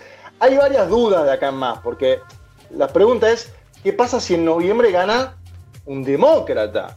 Eh, porque, a ver, AMLO no se juntó con ninguno, con ningún demócrata, decía que Nancy Pelosi era una probabilidad y no lo hizo, desistió, pero también elogió a Franklin Delano Roosevelt en su discurso. Atención, hay un guiño ahí a los demócratas, para mí está pensado. También hay que decir, y lo digo como para que lo tengamos en cuenta, que AMLO conoce a Joe Biden, que AMLO se juntó con Joe Biden en México en el año 2012, en una gira que hizo el entonces vicepresidente de Barack Obama. Eso lo menciona muy bien John Lee Anderson en The New Yorker, una muy buena columna para entender esta- este vínculo y este mano a mano. Y la segunda es, ¿qué pasa si Trump sigue en la Casa Blanca? Y creo que ahí AMLO va a intentar cobrar este acto que hizo en plena campaña electoral en los Estados Unidos. A mí me parece que como sea, eh, el primer viaje al extranjero de AMLO fue a la Casa Blanca. Es lógico que sea la Casa Blanca, es lógico que sea los Estados Unidos por todo esto que mencionamos. Y consulté, consulté a alguna fuente cercana al presidente de México, a un asesor en concreto, ¿no? Me dice, le sirvió a ambos. A nosotros esto nos sirve acá. Eh, y me, me hablaba de una especie de efecto teflón en la, en la imagen de AMLO. Me ¿Cómo decía- sería eso? y me decía, vos fíjate, hay pandemia, Sí. hay crisis económica, hay inseguridad y la imagen del presidente no cae acá en México. Me decía eso, hay que analizarlo, hay que verlo, vi algunas encuestas, todavía sigue teniendo una alta popularidad. Andrés Manuel López Obrador, ganó hace dos años, eh, va a gobernar hasta el 2024, por lo cual también es interesante ver cómo sigue el vínculo con los Estados Unidos, porque sea quien sea el que gane, va a tener cuatro años más de gobierno eh, y de vínculo. Eh, yo digo, los detractores de AMLO temían que Trump ataque a México en público después de esto, no lo hizo, me parece que ahí sí gana AMLO, y que hay que ver qué pasa con este de- esto del efecto teflón, ¿no? de la imagen del presidente, por el momento no se erosiona, hay que ver cómo continúa, y a Trump le sirve, sin lugar a dudas, por lo que mencionábamos antes, en términos electorales, de cara a la elección más complicada desde que llegó a la Casa Blanca. Evidentemente es una elección que hoy las encuestas, como lo mencionaba Juan Elman semanas atrás, lo ponen a Trump muy atrás, y esto es una noticia interesante como para intentar buscar ese voto latino al cual tan mal le habló hace cuatro años atrás. Bueno, muy bien. Este, seguiremos viendo cómo, cómo evoluciona esto. Gracias, Juanma. Abrazo. Vázquez, Carg, Elman, Martínez. Seamos conscientes de nuestra posición en la División Internacional del Trabajo. Lo demás, lo demás, no importa nada. Nada. Un mundo de sensaciones.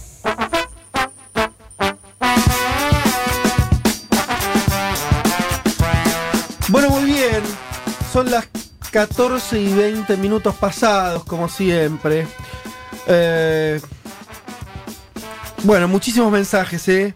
Eh, No vamos a poder leerlos a todos desde ya, pero intento alguna lectura rápida. Eh, bueno, eh, dice, es más lindo pasear por el Bajo Belgrano que por el Bajo Flores, dice J.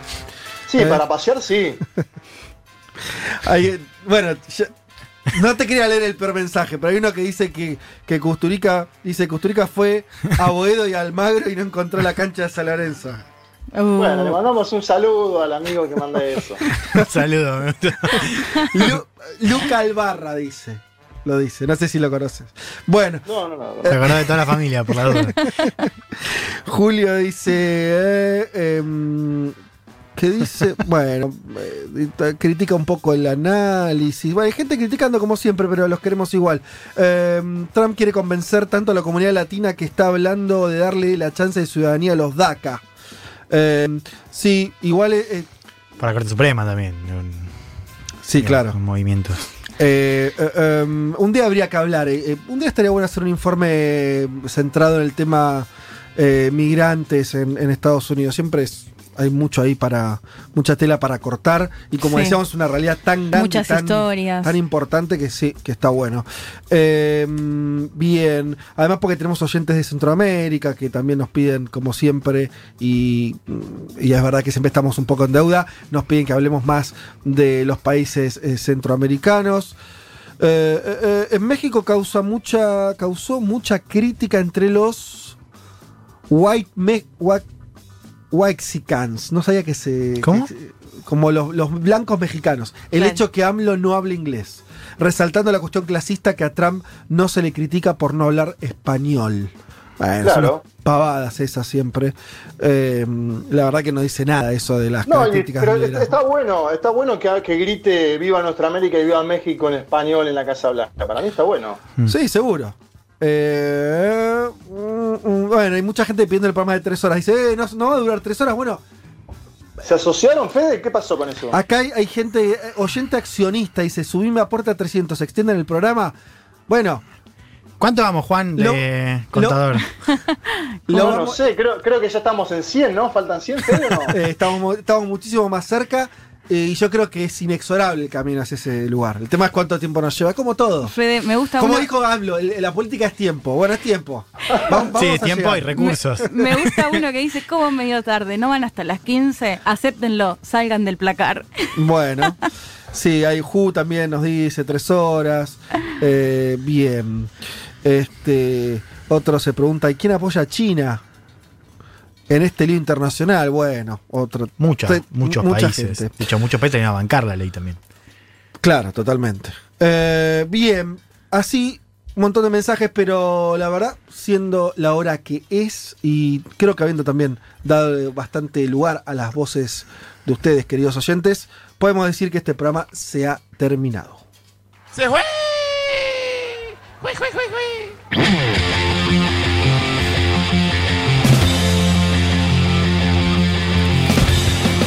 Eh, señoras y señores, eh, muchas tardes y buenas gracias. Muchísimas gracias por estar del otro lado, como siempre. Muchísimas gracias por los mensajes, por la información que siempre le agregan a este programa. La verdad que, que como decía por ahí un mensaje, más que oyentes tienen, tienen productores. Y es un poco cierto. Sí, totalmente. Así que se los agradecemos profundamente. Nosotros nos vamos a recontar el domingo que viene a las 12 del mediodía. Tengan un buen fin de semana. Um, saludamos como siempre a Lali Rombolá de la puesta en el aire, a Aldana Somoza la producción eh, y a Nati Espósito también. Esta mesa se despide entonces. Hasta la próxima semana cuando estaremos de vuelta para estar junto a ustedes. Que tengan un buen fin de semana. Chao.